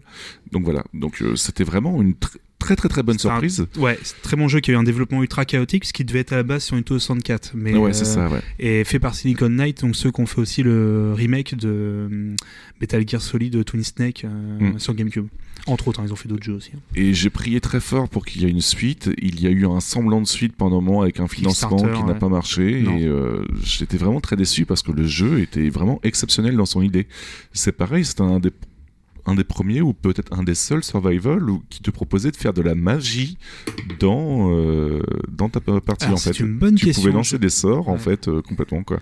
J'ai pas de jeu qui me vienne à l'esprit comme ça, donc c'est une très bonne idée. Ouais, faudra que j'y réfléchisse. Voilà, donc le jeu était vraiment original, sachant que c'était une exclu GameCube et que à l'époque Nintendo souffrait de d'une image de Nintendo c'est pour les gamins du coup euh, ça, ça changeait vraiment Mhm. la donne et, Image qu'elle a encore maintenant. Hein. euh, ouais mais euh, ouais ouais pour le coup c'est un des jeux qui m'a le plus marqué point de vue survival en fait quoi. Ceux qui l'ont fait, de toute façon, c'est un jeu. Enfin, quand tu l'as fait, ça, enfin moi, moi c'est pareil. hein, c'est un jeu qui est, enfin, d'une efficacité absolument. euh, Même au niveau gameplay, il est pas foufou, il est juste efficace, il marche bien. Ouais. Euh, au niveau graphisme, voilà, bon, c'est un jeu de l'époque GameCube qui est pas dingue, mais il est tellement bourré de bonnes idées comme ça que, enfin voilà, les flashs, ça change. pour le coup, le jeu devient culte, ça c'est sûr. C'est ça, ouais. Euh, personnellement, moi, point de vue de mes souvenirs, euh, je voulais juste aborder un dernier jeu qui n'a rien à voir avec la GameCube. Mais euh, bon, c'est pas vraiment survival, mais euh, niveau peur, je pense que je peux l'aborder dedans. C'est tout simplement Doom 4. Alors Doom- le nouveau Doom du coup de 2016. euh, non, Doom 3, pardon. Oui, Vraiment ah, désolé, Doom oh. 3, ouais. Où, euh, Ah oui, oh, oui, c'est un Doom, donc ça se passe sur Mars, donc euh, en théorie c'est pas vraiment très flippant, mais là ils avaient voulu accentuer le truc jusqu'à vraiment devenir assez, euh, bah, assez flippant quoi. Oh, il était, il était ultra flippant. hein, Et euh. c'est le jeu qui m'a fait le plus utiliser la sauvegarde automatique, c'est-à-dire que je rentrais dans une pièce, je sauvegardais, je ressortais, je sauvegardais, je et ouais mon petit frère qui me regardait jouer euh, se foutait de ma gueule à chaque fois puisque j'ai dû sauvegarder une cinquantaine de fois en l'espace de deux heures de jeu quoi, c'était assez rigolo quoi. Ah ouais. Non mais il faut non non il est euh, il était ultra flippant à l'époque hein. il sortait il y avait au même moment que Half-Life 2 c'est à peu près la même période. Et graphiquement c'était un gap euh, graphique assez incroyable. T'avais une Ouais, gestion des ouais, lumières en temps réel qui était euh, dingue. Et non non euh, on, nous on la ramenait pas hein. je me rappelle c'est l'époque où j'avais mon premier PC de, de joueur euh, qui était pas un monstre mais qui faisait tourner Doom 3 donc c'est un peu moi qui ramenais le jeu pour les potes. Parce que du coup les potes euh, pouvaient, pas le faire tourner.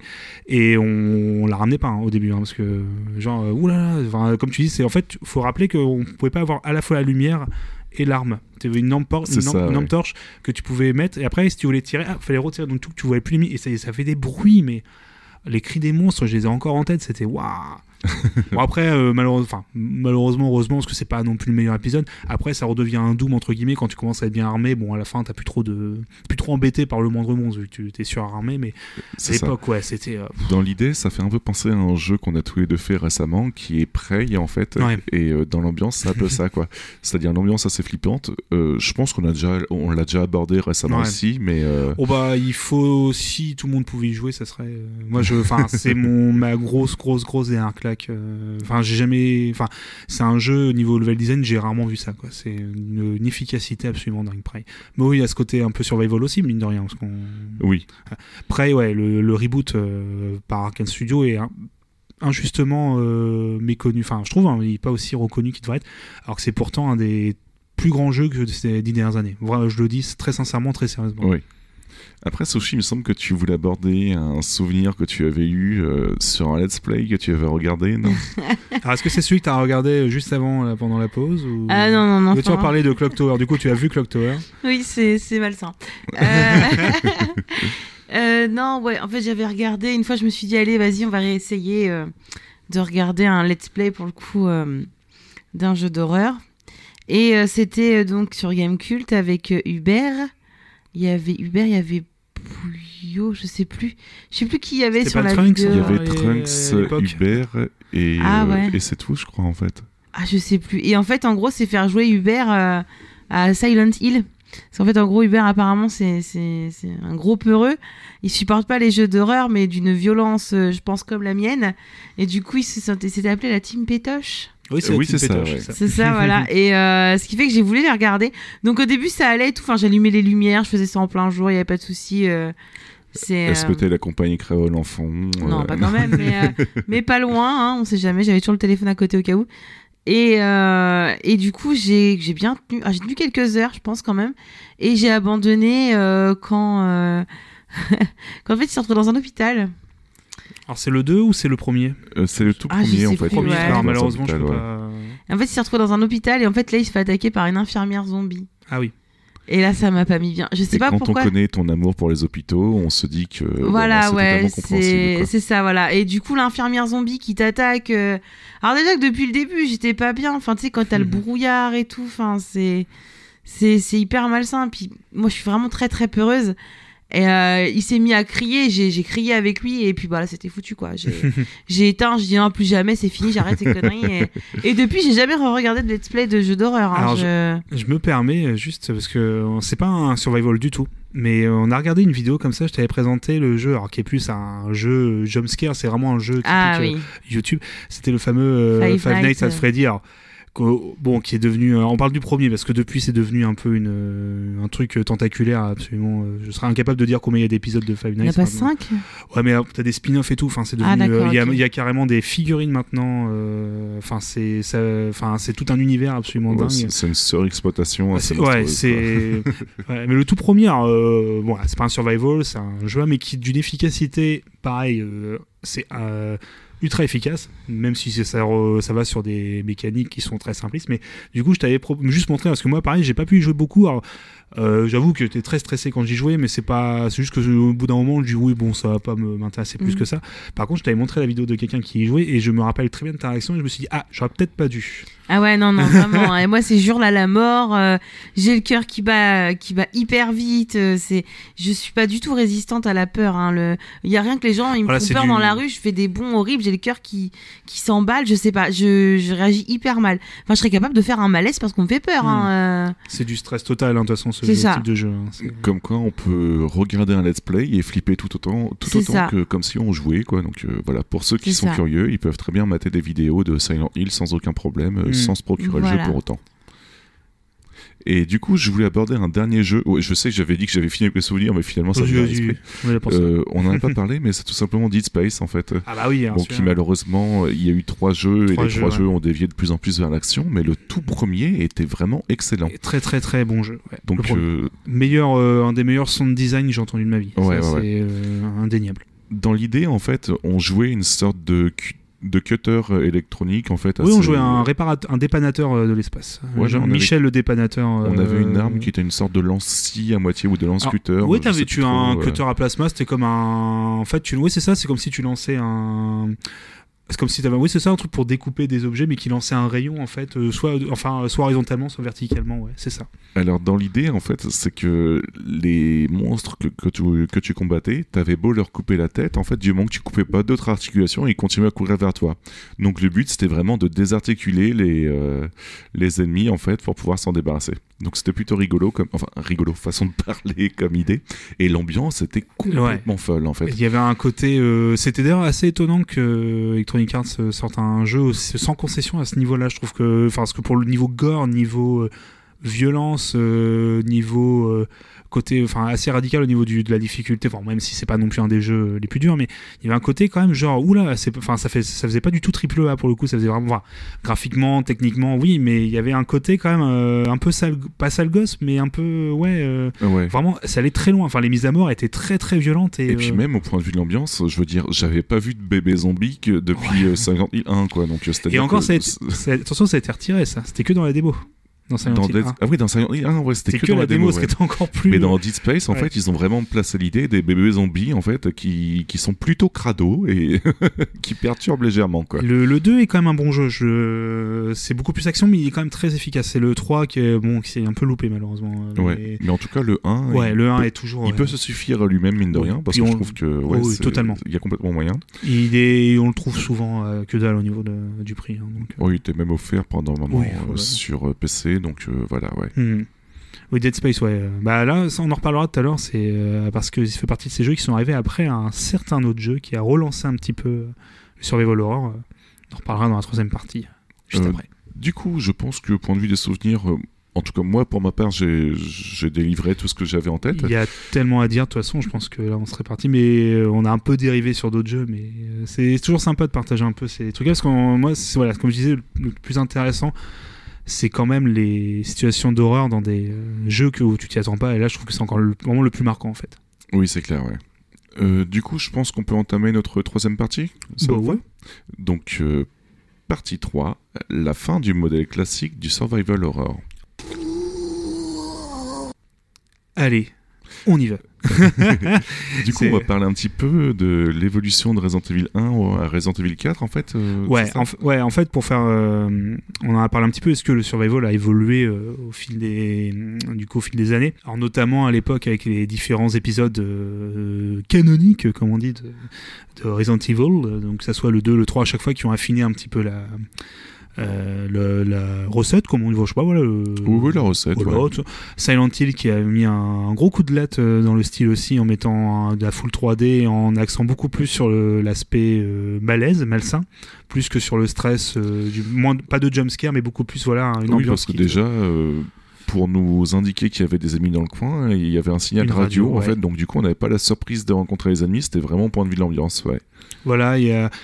euh, voilà, donc le, le style, mine de rien, a évolué, tout, mais vraiment par petites touches, mais c'est vraiment à, à partir du quatrième épisode de Resident Evil que là, il y a eu un, changement total de style, où là, on est parti directement sur un TPS d'action, donc euh, Third Person Shooter. Qui n'a pas plu à tout le monde d'ailleurs. J'ai des amis qui étaient Oui. vraiment très très fans des Resident Evil 1, 2, 3 et qui, pour eux, le 4 est une purge immonde, alors que il y en a plein qui ont trouvé ça très bien, quoi. Mais euh, ouais, À l'époque, ça a beaucoup marqué. Euh, moi, j'ai joué peu de temps après, alors pas sur GameCube, mais sur PS2, on me l'avait. Euh, J'avais pas de PS2 à l'époque, ce qui est quand même euh, très étonnant. Euh, mais non, on m'a- on m'avait prêté ce, la console et le jeu, qui m'avait mis une claque, mais hallucinant. Toujours, c'était toujours Shinji Mikami qui était revenu du coup donner un petit coup de pouce. Tiens, faut relancer Resident Evil. Bah, de, je vais tout changer. Et du coup, on a fait un jeu d'action ultra efficace, mais qui du coup perd quasiment totalement son côté horreur. Du coup, faut, euh, Ouais, ça. ça fait ouais. peur, mais c'est pas, euh, c'est pas comme avant. C'est euh, maintenant, t'as des munitions dans tous les sens. T'as plus ce sentiment de de- d'être fragile. Au contraire, t'as l'impression d'être euh, un super héros. Même si, attention, c'est un jeu qui est du, même encore maintenant, qui est à un rythme assez dingue, qui est un, tout comme Resident Evil a été un, le premier a été un, une sorte de base pour beaucoup de jeux. Le 4, on est encore maintenant un jeu qui. D'ailleurs, le 4 a servi de base globalement à Evil Within, puisqu'on pourrait penser que Evil Within c'est une sorte de suite à Resident Evil 4, du moins suite oui, spirituelle. bah, Bon, c'est fait aussi par Shinji Mikami, c'est clair, mais ouais, ouais, on sent vraiment l'inspire, bah, le- la suite dans les idées, quoi. Ouais. Ouais, tu, tu sens là que c'est euh, même, enfin voilà, le même gars entre même qui se rend entre guillemets hommage, même parce qu'en fait le premier Evil Within, quand tu regardes bien, c'est vraiment euh, une sorte de relecture de son passé entre guillemets de développeur entre guillemets, enfin de. Ouais. de- voilà. Bon bref, faut- faudrait en parler pendant très longtemps pour. Mais euh, du coup voilà, il y a vraiment deux écoles du coup qui vont apparaître à partir de ce moment-là. Donc ceux qui vont garder ce côté, qui vont prendre le Resident Evil 4 et qui vont en faire du coup. Euh, reprendre ce côté euh, survival mais action, on en parlait de Dead Space par exemple Ouais. quantité de jeux cette époque, Dino Crisis 3, LOL par exemple. Sur... Ah non, c'était sur Xbox, euh, c'est un peu C'était arrivé. sur Xbox Oui, ça, 360, pardon, je euh, me suis Dino auto, Crisis 3, ouais. auto-trollé, pardon. Ça arrive malheureusement. Mais euh, ouais, voilà, donc tous ces, toute cette série, il y en a tellement maintenant. euh, mm, euh, j'ai tellement bossé l'autre l'autre école dont j'ai parlé que j'ai pas noté tous les jeux de cette époque, mais euh, je pense en tête. à Alan Wake, par exemple. Alan Wake, qui, oui, euh, bah voilà, Qui fait très comment j'ai pu euh, oublier. action. euh, Horreur, oui, c'est un- Horror survival. Parce que pour ouais, le qui- coup, tu ouais. as, oui, oui, Alan Wake par les développeurs de Max Payne. Euh, ouais, oui, pour le coup, euh, qui rentre parfaitement voilà, dans ce côté action avec euh, un côté survival. Et une autre école, du coup, qui s'est développée, mais là, attention, plutôt côté indé. On en parlait tout à l'heure de la série Penumbra, c'est-à-dire des jeux qui vont axer beaucoup plus sur le côté survie. pour le coup. On va revenir entre guillemets aux bases du style qui est pas de tirer sur tout le monde, de tirer sur tous les monstres, euh, etc., d'être euh, un surpuissant, mais au contraire retrouver ce côté euh, très vulnérable en fait. Donc il c'est des jeux généralement où t'as aucune chance de pouvoir battre l'ennemi ou ce genre de C'est ça. choses là quoi.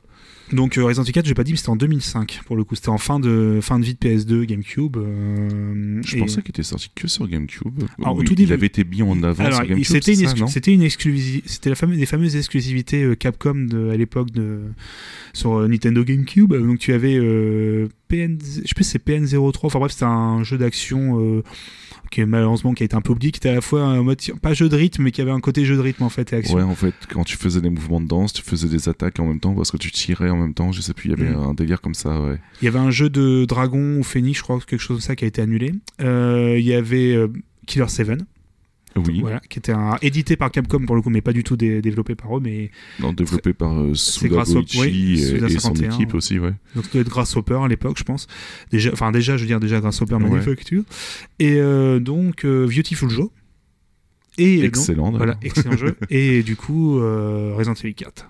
Fait partie des 5 jeux qui étaient prévus. euh, je crois qu'on a oublié un d'ailleurs. Mais oui, un qui était annulé du coup. un- Et du coup, ouais, donc c'est PN05 en fait. qui PN05, s'appelle le jeu de- ouais, ouais, D'accord, ok, Ça pas faisait partie 03, des 5 mais jeux exclus et du coup, voilà. Voilà, qui était sur GameCube. Ok. Et Du, du coup, non, il était d'abord en exclu sur GameCube pour ensuite euh, sortir sur PS2 et maintenant sur quasiment n'importe quel truc qui fait tourner euh, Resident Evil 4. Et bientôt sur Texas Instruments. euh, C'est c'est un peu l'idée. C'est un peu le Doom de notre génération. Euh, voilà, parce qu'il est sorti sur tout. Maintenant, il a été remasterisé en tout. Enfin, remasterisé. On a mis des textures HD, euh, lol, voilà, euh, un peu partout. Je l'ai refait sur PC il y a pas longtemps d'ailleurs. Donc pour dire. euh, bah, il y avait une version PC d'ailleurs qui était sortie à l'époque. je fais un petit aparté, qui était un portage, les fameux portages Capcom des années 2000, qui étaient des catastrophes totales. Oui. On pouvait pas quitter le jeu ouais. autrement que par Alt F4 par exemple. Devil May Cry 3 était sorti comme ça, Onimusha 3, enfin. Oh. C'était des catastrophes, des portages euh, PS2. Est-ce que tu as connu un petit peu toi Sushi ou pas? Tous les jeux qu'on vient de, de dire un petit peu de- Alors, la plus... certains oui de non et d'autres pas du tout. Parce que là pour le coup c'est des jeux que tu pourras un peu plus faire, je pense tout ce qui est Resident Evil 4 parce que tu as beaucoup moins ce sentiment de tu as toujours du stress mais t'as pas de t'as plus ce sentiment d'horreur. Bon, il y a des il y a des zombies euh, sauf dans le 4 pour le coup parce qu'il n'y a plus de zombies dans Resident Evil 4. Attention. Mais tu sais que Sushi, en fait, malheureusement, même des jeux qui font pas spécialement peur, il suffit juste de l'ambiance pour euh, qu'elle flippe. C'est-à-dire que Skyrim, qui est censé ne pas faire peur du tout, elle ne veut pas le faire en solo parce que il y a des monstres. Il y a des monstres. ouais. Non, enfin, c'est pas parce qu'il y a des monstres. C'est qu'en fait, c'est bien. Enfin, c'est bien fait, oui et non. Mais je sais pas, c'est quand les, monstres sont énormes, genre les dragons, tout ça. euh, Ouais, ça me met pas bien, quoi. Enfin, Hmm. c'est. Donc voilà, non. Sûrement pas, je pense pas. Petit Dead Space euh, tranquille non, le non, soir. euh. Non, non, je t'assure. euh, du coup, là, il y a cette école donc euh, du Resident Evil 4, donc, qui est, euh, où il y a encore des jeux maintenant qui vont. même quand on regarde bien, même Silent Hill a pris un peu cette direction aussi. hein. Les derniers étaient beaucoup plus action, même au niveau de la visée. Enfin voilà, on était beaucoup plus dans l'action que les premiers. Et donc, j'en parlais, l'école plus horreur, je mets indépendant, même si c'est pas que des développeurs indépendants qui le font, mais on a toute, euh, toute la vague de jeux comme on en parlait, Outlast, euh, Penumbra, donc Amnesia, qui est sorti, Ouais, qui a, ouais, Amnesia vois, qui a, ouais. pareil, qui a mis un- une claque à tout ce... Moi, je l'ai fait à sa sortie, ça ça m'a à moitié traumatisé comme jeu, mais j'ai quand même ça été parle de quoi Parce que je connais juste de Amnesia, nom, mais, euh. Adaptation non officielle d'un Lovecraft, pour faire très simple, où on joue quelqu'un qui se réveille amnésique, d'où le titre euh, Ouais. entre autres, dans un manoir et qui va découvrir un petit peu euh, ce qui se passe alors qu'il y a des monstres euh, qui, pareil, tu peux pas te défendre, qui vont être attirés par ta lumière. C'était une petite sorte de lampe euh, à l'huile, en fait, qui du coup va te permettre de de par exemple, d'avancer dans les endroits parce que c'est très sombre mais forcément les ennemis vont te voir donc tu retires la lampe donc tu vois plus rien et en même temps moins t'as de lumière plus ta jauge de santé mentale baisse donc en fait t'as un dilemme en permanence de Oh là là. et pareil, le jeu te fait un peu halluciner en fait. T'as des l'image se déforme de plus en plus. Tu ne peux absolument pas combattre. euh, Je regarde Sushi hein, quand- avec beaucoup de, de malice dans les yeux, euh, de- en mode euh, bah tu ne peux pas te défendre. Donc tu es obligé de courir en permanence dans ce jeu. En plus c'est pareil, il y a le même système de physique au niveau de la souris comme dans les Penumbra, c'est-à-dire que tu ouvrir une porte, bah tu cliques et tu recules ta souris pour l'ouvrir. Donc t'imagines quand tu es stressé, ça, tu te mets trop près de la porte donc tu peux pas l'ouvrir complètement, donc tu es obligé de reculer. C'est volontaire, c'est très volontaire de, de faire tout ça. Oh là ou te cacher dans une armoire euh, pareil comme ça euh, pour, pour qu'un monstre tu le vois apparaître. En plus ils ont une tête les monstres. Euh, au moment où on parle il y a une mise à jour qui vient de nulle part qui est arrivée pour Amnesia sur PC qui ajoute un mode difficile Je ne sais pas pourquoi. Personne ne comprend pourquoi. euh, c'est arrivé très récemment. Mais Amnesia, très bon jeu. Par, contre, la suite euh, qui a été faite par les. C'est A Machine for Pigs, si je me trompe pas, qui est une suite euh, spin-off un peu, euh, qui a été fait par les développeurs de Dear Esther. Donc, un- et en fait, c'est un walking simulator. Donc là, on perd complètement le côté survival. Walking Simulator qui fait peur ou Bah l'ambiance, mais pas, pas plus que. En fait, c'est très mou, il se passe rien. Il y a des très bonnes idées de, de situation, mais malheureusement le jeu est. En fait, le, tout ce qui faisait l'intérêt d'Amnesia, c'était ce côté panique en fait que tu avais en tant que joueur. Tu paniquais totalement. La fin, par contre, euh, Amnesia a réservé un public très averti. La fin est très très très glauque. hein. Euh, Très. Les dernières séquences sont très violentes. Enfin, c'est vraiment la plupart des jeux que j'ai euh, que- dont je vais parler. Bien entendu, on n'a pas fait de petit trigger warning au début, mais c'est vraiment réservé à un public quand même mature et euh, qui est prêt à quand même à, enfin voilà, prêt à subir entre guillemets des, à voir des scènes très très difficiles. D'accord.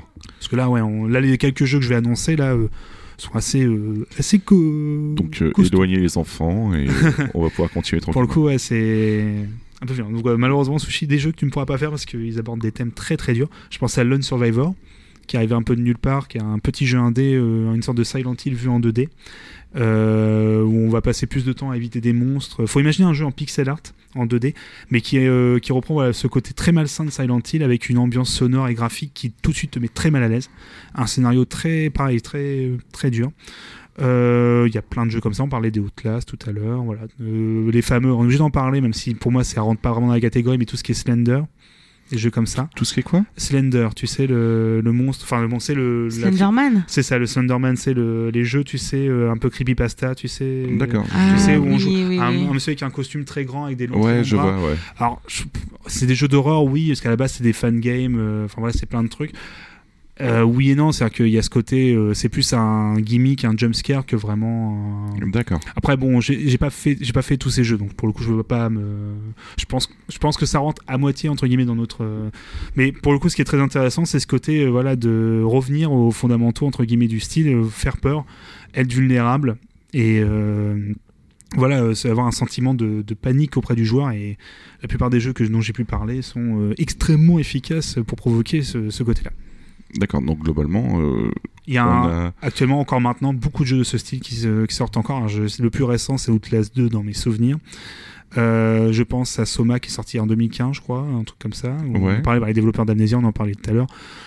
Euh, le fameux euh, la le fameux retour d'Alien avec Alien euh, genre- Isolation. Isolation, merci. Qui était très bien. J'ai pas pu le faire, mais d'après ce que j'entendais parler, il était vraiment très bien et très bien Voilà. pensé aussi. Ouais. Un vrai survival pour le coup. Il y a des jeux survival, des vrais survival maintenant en fait, pour dire la vérité, je suis tombé à la conclusion qu'en fait il y en a beaucoup, mais c'est plus des survival horror, c'est des survival tout court.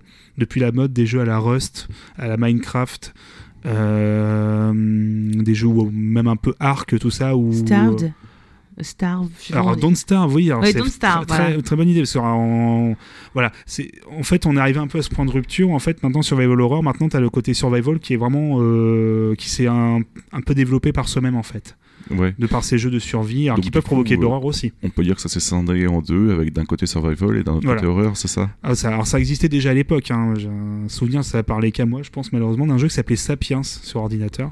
Ah non, je ne connais pas du tout. Tu joues un, bah, un, un homme de préhistorique euh, et en fait c'est euh, tu dois survivre euh, parce qu'à l'époque c'était très très euh, compliqué de survivre. euh, tu sais, tu avais des animaux sauvages qui t'a- t'attaquaient, tu avais d'autres tribus, tu devais boire, euh, manger. euh, ce côté voilà, c'est un des premiers jeux de survie à l'époque, alors, dans les années 90 ou fin 80 je crois d'ailleurs euh, ce jeu.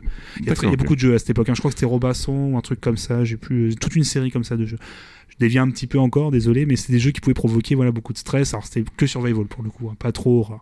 Mais maintenant, euh, regarde, euh, que ce soit des jeux comme Daisy euh, qui à la base propose un, un sentiment de peur quand même euh, à la base, hein, bien entendu. Même ouais, si Daisy. finalement, t'as pas peur des zombies, t'as peur des joueurs qui jouent avec Voilà, toi, en fait. c'est ça. Puis t'as peur aussi que le jeu euh, reste cantonné encore à une bêta euh, d'ici 12 ans, mais ça c'est euh, Ça, c'est une autre peur, ça. autre c'est- peur. ça, c'est- Dark Souls. Euh, Dark Souls, ouais, point de vue peur, ouais. Moi, je trouve euh, terrifiants. Enfin, bah, parce que. L'ambiance, l'ambiance, je pense plutôt à, alors, c'est oui, à- plutôt Demon's Souls, le premier pour le coup, qui a une ambiance beaucoup beaucoup plus sombre, que, qui a un côté encore, je trouve, enfin, je sais pas si. Je l'ai pas fait, Demon's Souls, Demon's Souls qui est, mais- alors même si Dark Souls a un côté très glauque, on retrouve beaucoup, on a vraiment l'impression d'avoir Berserk, hein, le manga. euh, quand même, Ouais, c'est de la dark fantasy, Voilà. globalement, quoi. Très, très- mais vraiment le premier Demon's Souls a un côté euh, fou, euh, parce qu'il y a un hub central en fait euh, dans Demon's Souls euh, qui est d'une noirceur aussi enfin waouh bah euh, plein de jeux comme ça. hein. J'avais un, un jeu en tête, je le retrouverai un, un peu plus tard, mais un côté, voilà. où- voilà, on a maintenant, voilà, on pour en revenir euh, un peu au sujet, parce que j'étais parti très très loin, mais euh, voilà, d'un côté, les, euh, une école plus action, et de l'autre côté, euh, une école beaucoup plus horreur, sentiment de malaise. Voilà. D'accord. Chacun peut y retrouver un petit peu comme ça son compte. Donc du coup, pour conclure un petit peu la question que j'avais, bah, la question principale de notre podcast, euh, tu dirais juste qu'il y a euh, deux écoles qui ont chacune récupéré euh, les, tenants et aboutissants, de, enfin les débuts du, survival pour vraiment se développer en deux branches différentes, quoi. C'est ça, et c'est un genre qui, je pense, perdurera encore et encore, parce que de par l'avènement de Twitch, on fait un petit teasing pour un prochain épisode, euh, c'est devenu maintenant un, limite un gimmick maintenant de, se faire, enfin de se filmer en ayant peur à un jeu. Donc beaucoup de jeux abusent de ce, abusent peut-être un peu trop d'ailleurs de ce, ce principe. Donc euh, voilà.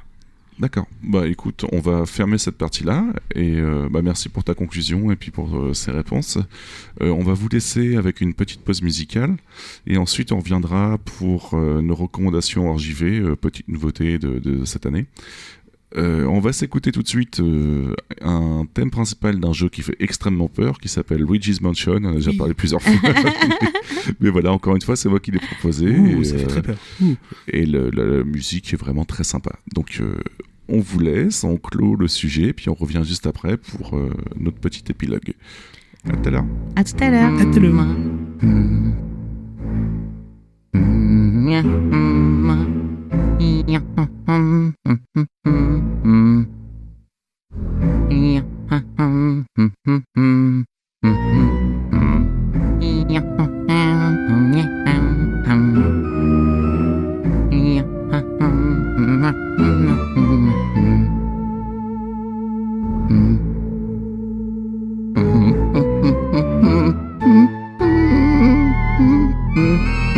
De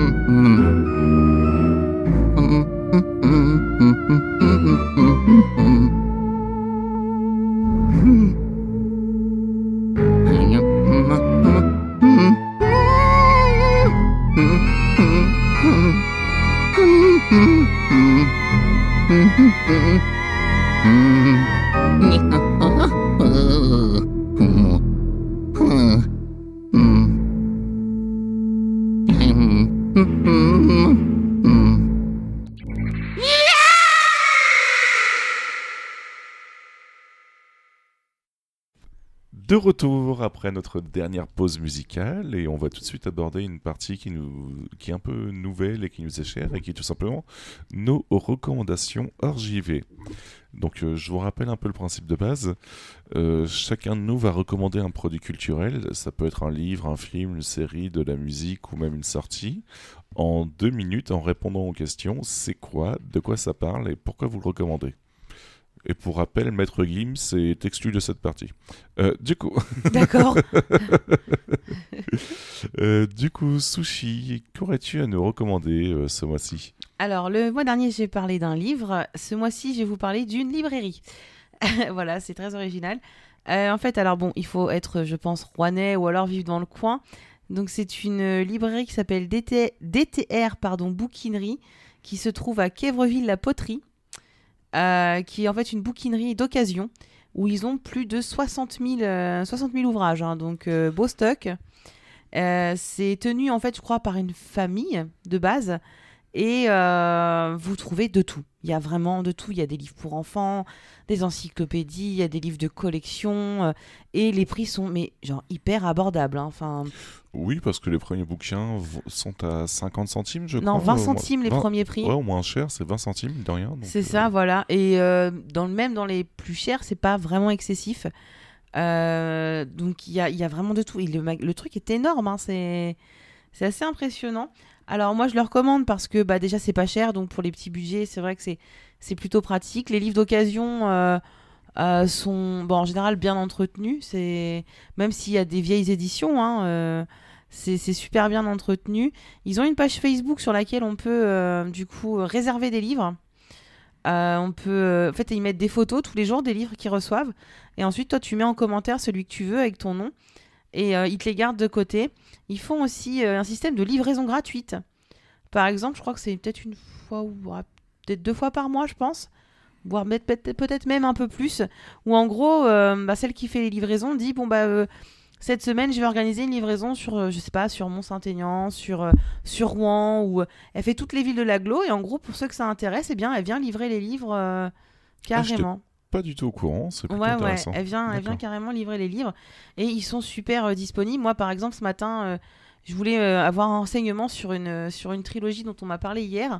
Je me suis dit, bon, je vais écrire un message, ils sont pas ouverts le dimanche, mais tant pis, elle me répondra quand, quand le magasin sera ouvert.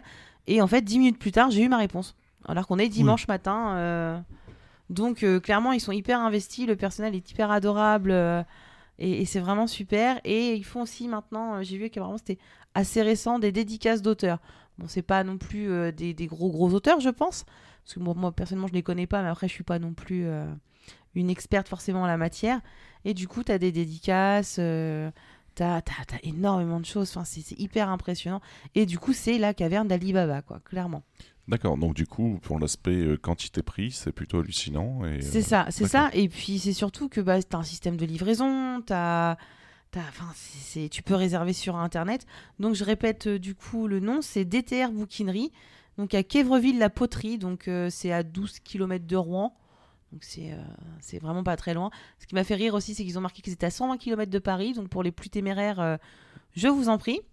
Et euh, bah, du coup, voilà pour euh, ma petite recommandation euh, du mois. Et toi, du coup, Babar, euh, qu'aurais-tu recommandé euh, ce mois-ci? Alors j'hésite avec beaucoup de choses euh, parce que bon, euh, outre parler de Fab Caro, euh, celui l'auteur de bande dessinée euh, qui a fait Zai Zai Zai Zai par exemple, Ouais. qui est peut-être un des trucs qui m'a fait le plus rire euh, ces dernières années. Et si l'amour s'était aimé, ça c'est le nom de ça de qui est un, pareil un truc incroyable. Mais bon, ça vous connaissez sûrement déjà. Euh, On va parler d'un petit groupe, on va parler musique encore une fois, un petit groupe lol, euh, qui existe depuis déjà plus de 20 ans, qui s'appelle Vitamin X, qui est un groupe euh, des Pays-Bas. Euh, Ouais. Groupe straight edge, hardcore punk, comme on dit. Donc musique rapide, engagée, avec un petit côté humoristique quand même, et straight edge dans le sens. Enfin, je crois, je sais pas si c'est tout le groupe ou le chanteur uniquement, mais enfin, je sais pas si ça vous parle un petit peu, mouvement straight edge ou. Pas du tout. C'est un non. mouvement punk hardcore, qui, euh, enfin, mouvement qui vient pardon de la scène punk hardcore des années 80 aux États-Unis, qui prône un style de vie euh, sans drogue, euh, euh, enfin, pas de pas d'alcool, pas de drogue, euh, puis euh, plein d'autres choses. C'est tout un thème qui mériterait, euh, je pense qu'il y a d'autres podcasts, d'autres euh, personnes qui en parleront beaucoup mieux que moi. Mais du coup, le plus important, c'est que Vitamin X, c'est du punk hardcore qui existe depuis très longtemps. Là, c'est leur sixième LP qui s'appelle Age of Paranoia, qui est sorti en mai dernier, je crois. Euh, qui est toujours une putain d'efficace, un truc euh, à la fois rapide, euh, super dansant. En live, c'est un des meilleurs groupes que j'ai pu voir. Ils, ont, ils ont joué il y a quelques années, on a eu beaucoup de chance, ils sont venus à Rouen, dans un bar. D'accord. Euh, c'était une super date. Je les ai revus l'année dernière au Fluff, c'est un festival en République tchèque, et euh, c'était un des meilleurs euh, sets que j'ai pu voir. Euh, une ambiance où tout le monde sautait partout avec des, des, des- hum, pardon, des, ils ont comme particularité de ramener beaucoup de matériel pour euh, déconner dans la fosse avec, euh, enfin dans le public avec des, un crocodile gonflable, des ballons, euh, ce qui fait que tu passes plus de temps à déconner avec le groupe et à chanter avec eux. Que... Voilà, c'est vraiment un super groupe. Vitamin X, Age of Paranoia, un super album qu'on pourra écouter sur leur Bandcamp, acheter sur le Bandcamp, acheter dans des distros, aller au concert, etc., etc. D'accord. Voilà. Et du coup, pour ma part, euh, ce mois-ci, je vais recommander une petite série qui s'appelle euh, Breaking Bad, ou au quoi Québec, euh. Le Chimiste. Le chimiste. Euh, alors, du coup, de quoi ça parle? Walter White, professeur en chimie, apprend qu'il a un cancer de- du poumon en phase terminale. Afin de mettre sa famille à l'abri du besoin et de payer son traitement, parce que malheureusement aux États-Unis, ils n'ont pas du tout de sécurité sociale et ce genre de choses-là, donc euh, du coup voilà. Il décide de s'associer avec euh, Jesse Pinkman, un de ses anciens élèves, afin de produire et de vendre de la méthamphétamine. Bon, je vous laisse deviner que du coup, euh, ça va pas du tout bien se passer. Voilà. Et du coup, pourquoi je le recommande? Bah, Parce que je le recommande pour trois choses. Déjà, tout d'abord, le rythme de la série, parce qu'on passe de moments calmes et un peu touchants en famille à des moments de tension intense, entrecoupés de moments qui puent la classe avec des punchlines renversantes. Je veux dire, euh, Walter White, euh, il va te sortir des choses que quelqu'un de son statut ne sortirait pas du tout, et c'est plutôt hallucinant, quoi. Le papa de Malcolm, il est très énervé dans cette série. Ouais, ouais, c'est hyper choquant en fait. hein. Quand tu le vois dans Malcolm, tu vois que c'est- tu dis c'est un clown pas forcément crédible, et là tu le vois dans cette série, tu dis oula, c'est un putain d'acteur quand même. hein. Brian Alors. Cranston, ouais. Du coup, ensuite, euh, je le recommande pour le fait que la série est une vraie fin. C'est-à-dire Oui, que c'est on a perdu le, le fait que généralement, c'est soit des séries qui vont être rallongées à l'excès, soit qui vont être raccourcies parce qu'il n'y a pas d'audience. Là, en fait, la série se tient de bout en bout. Ils avaient prévu dès le début qu'il y aurait cinq saisons. Et euh, enfin, pas dès le début, mais en tout cas, quand Oui. je matais la saison 2, ils en parlaient déjà qu'ils avaient cinq saisons, qu'ils avaient une fin Ouais, euh, y a- prévue pour la, la fin de la cinquième saison, et voilà quoi. Oui, il y a quand même un moment où tu sens que ça aurait pu être la fin. Tu sens qu'ils avaient quand même prévu au cas où, euh, s'ils voulaient pas faire. la- Parce que je crois que la dernière saison, la cinquième d'ailleurs, elle est coupée en deux. Euh, elle est... Enfin, la diffusion a été coupée en deux. et C'est pour ça qu'elle est un peu plus longue, la cinquième. Ouais. Euh, celle d'avant devait être une sorte de conclusion aussi, euh, si jamais ils pouvaient pas faire la cinquième. C'est pour ça que la, fin de la 4 peut paraître un petit peu, euh, un peu, un peu bizarre en fait. Mais euh, c'est vrai que par contre la fin de la 5 pour le coup, euh, enfin voilà, comme tu l'as dit, c'est une conclusion. Euh, Là-dessus, il y a aucun problème et ça fait, du- ça fait du bien, comme tu dis, de voir une série qui sait s'arrêter aussi euh, quand il faut. Voilà, et je la recommande aussi, euh, on en a pas un, un petit peu parlé, mais aussi pour le jeu des acteurs. Tout d'abord, euh, Walter White, interprété par Brian Cranston, donc euh, le père de Malcolm, comme 90% des gens euh, le surnommeraient, dont le rôle du cinquantenaire euh, n'ayant plus rien à perdre est complètement choquant. Ouais, non, euh, Euh, très très bon. ouais. Jesse Pinkman, interprété par Aaron Paul, on l'a vu par la suite dans la série The Path. Donc, euh, Dans le film Need for Speed. Aussi, ouais. Et euh, bon, par contre, il fait la voix de la voix d'un personnage, j'ai oublié, oublié le nom, dans BoJack Horseman. Euh, celui Ah qui est le- oui, aussi, ouais. J'ai honte, enfin, je, je m'en veux beaucoup d'oublier ce personnage. Mon personnage qui squatte C'est ça, qui est mon euh, personnage favori, je pense. et bref, euh, voilà. Enfin bref, euh, Aaron Paul. Et il, joue, il joue le rôle du, du petit con de service en quelque sorte qui renierait pas ses origines à Eminem, mine de rien, et euh, qui est beaucoup plus profond que Ouais. ce qu'il pourrait laisser penser, Ouais. et c'est plutôt sympa. Et enfin, euh, comme troisième acteur qui. euh, parce que je l'ai revu dernièrement la saison, la série, et. Bizarrement, à l'époque, ça m'a pas marqué, mais cette fois-ci, ça m'a vraiment bien marqué.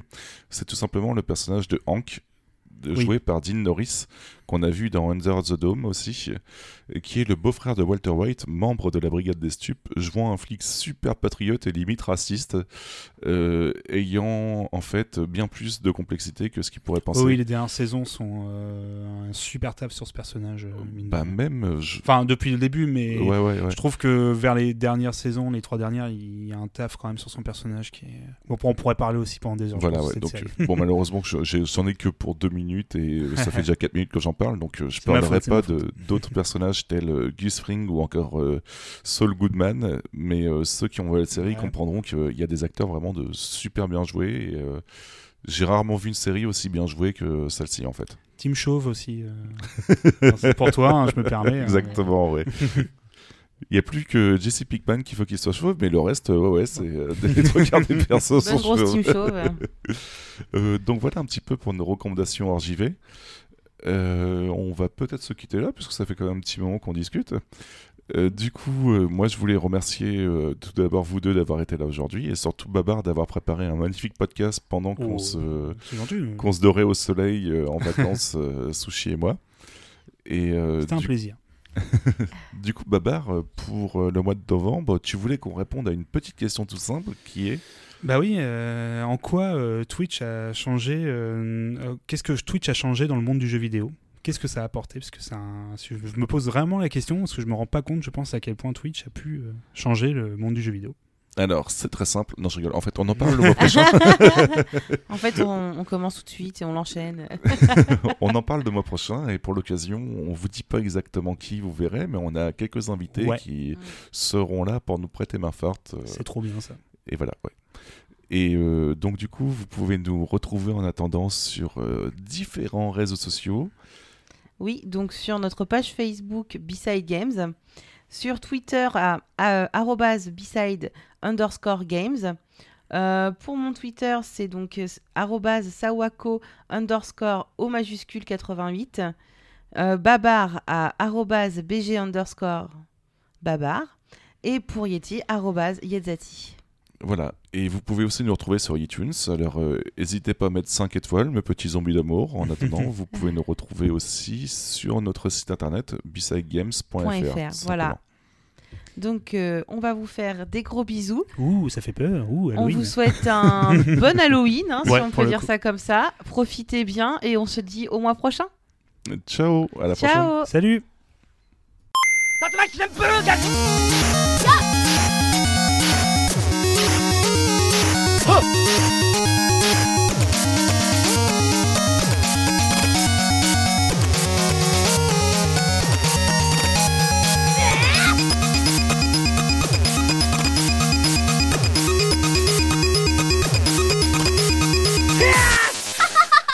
リサイドゲーム。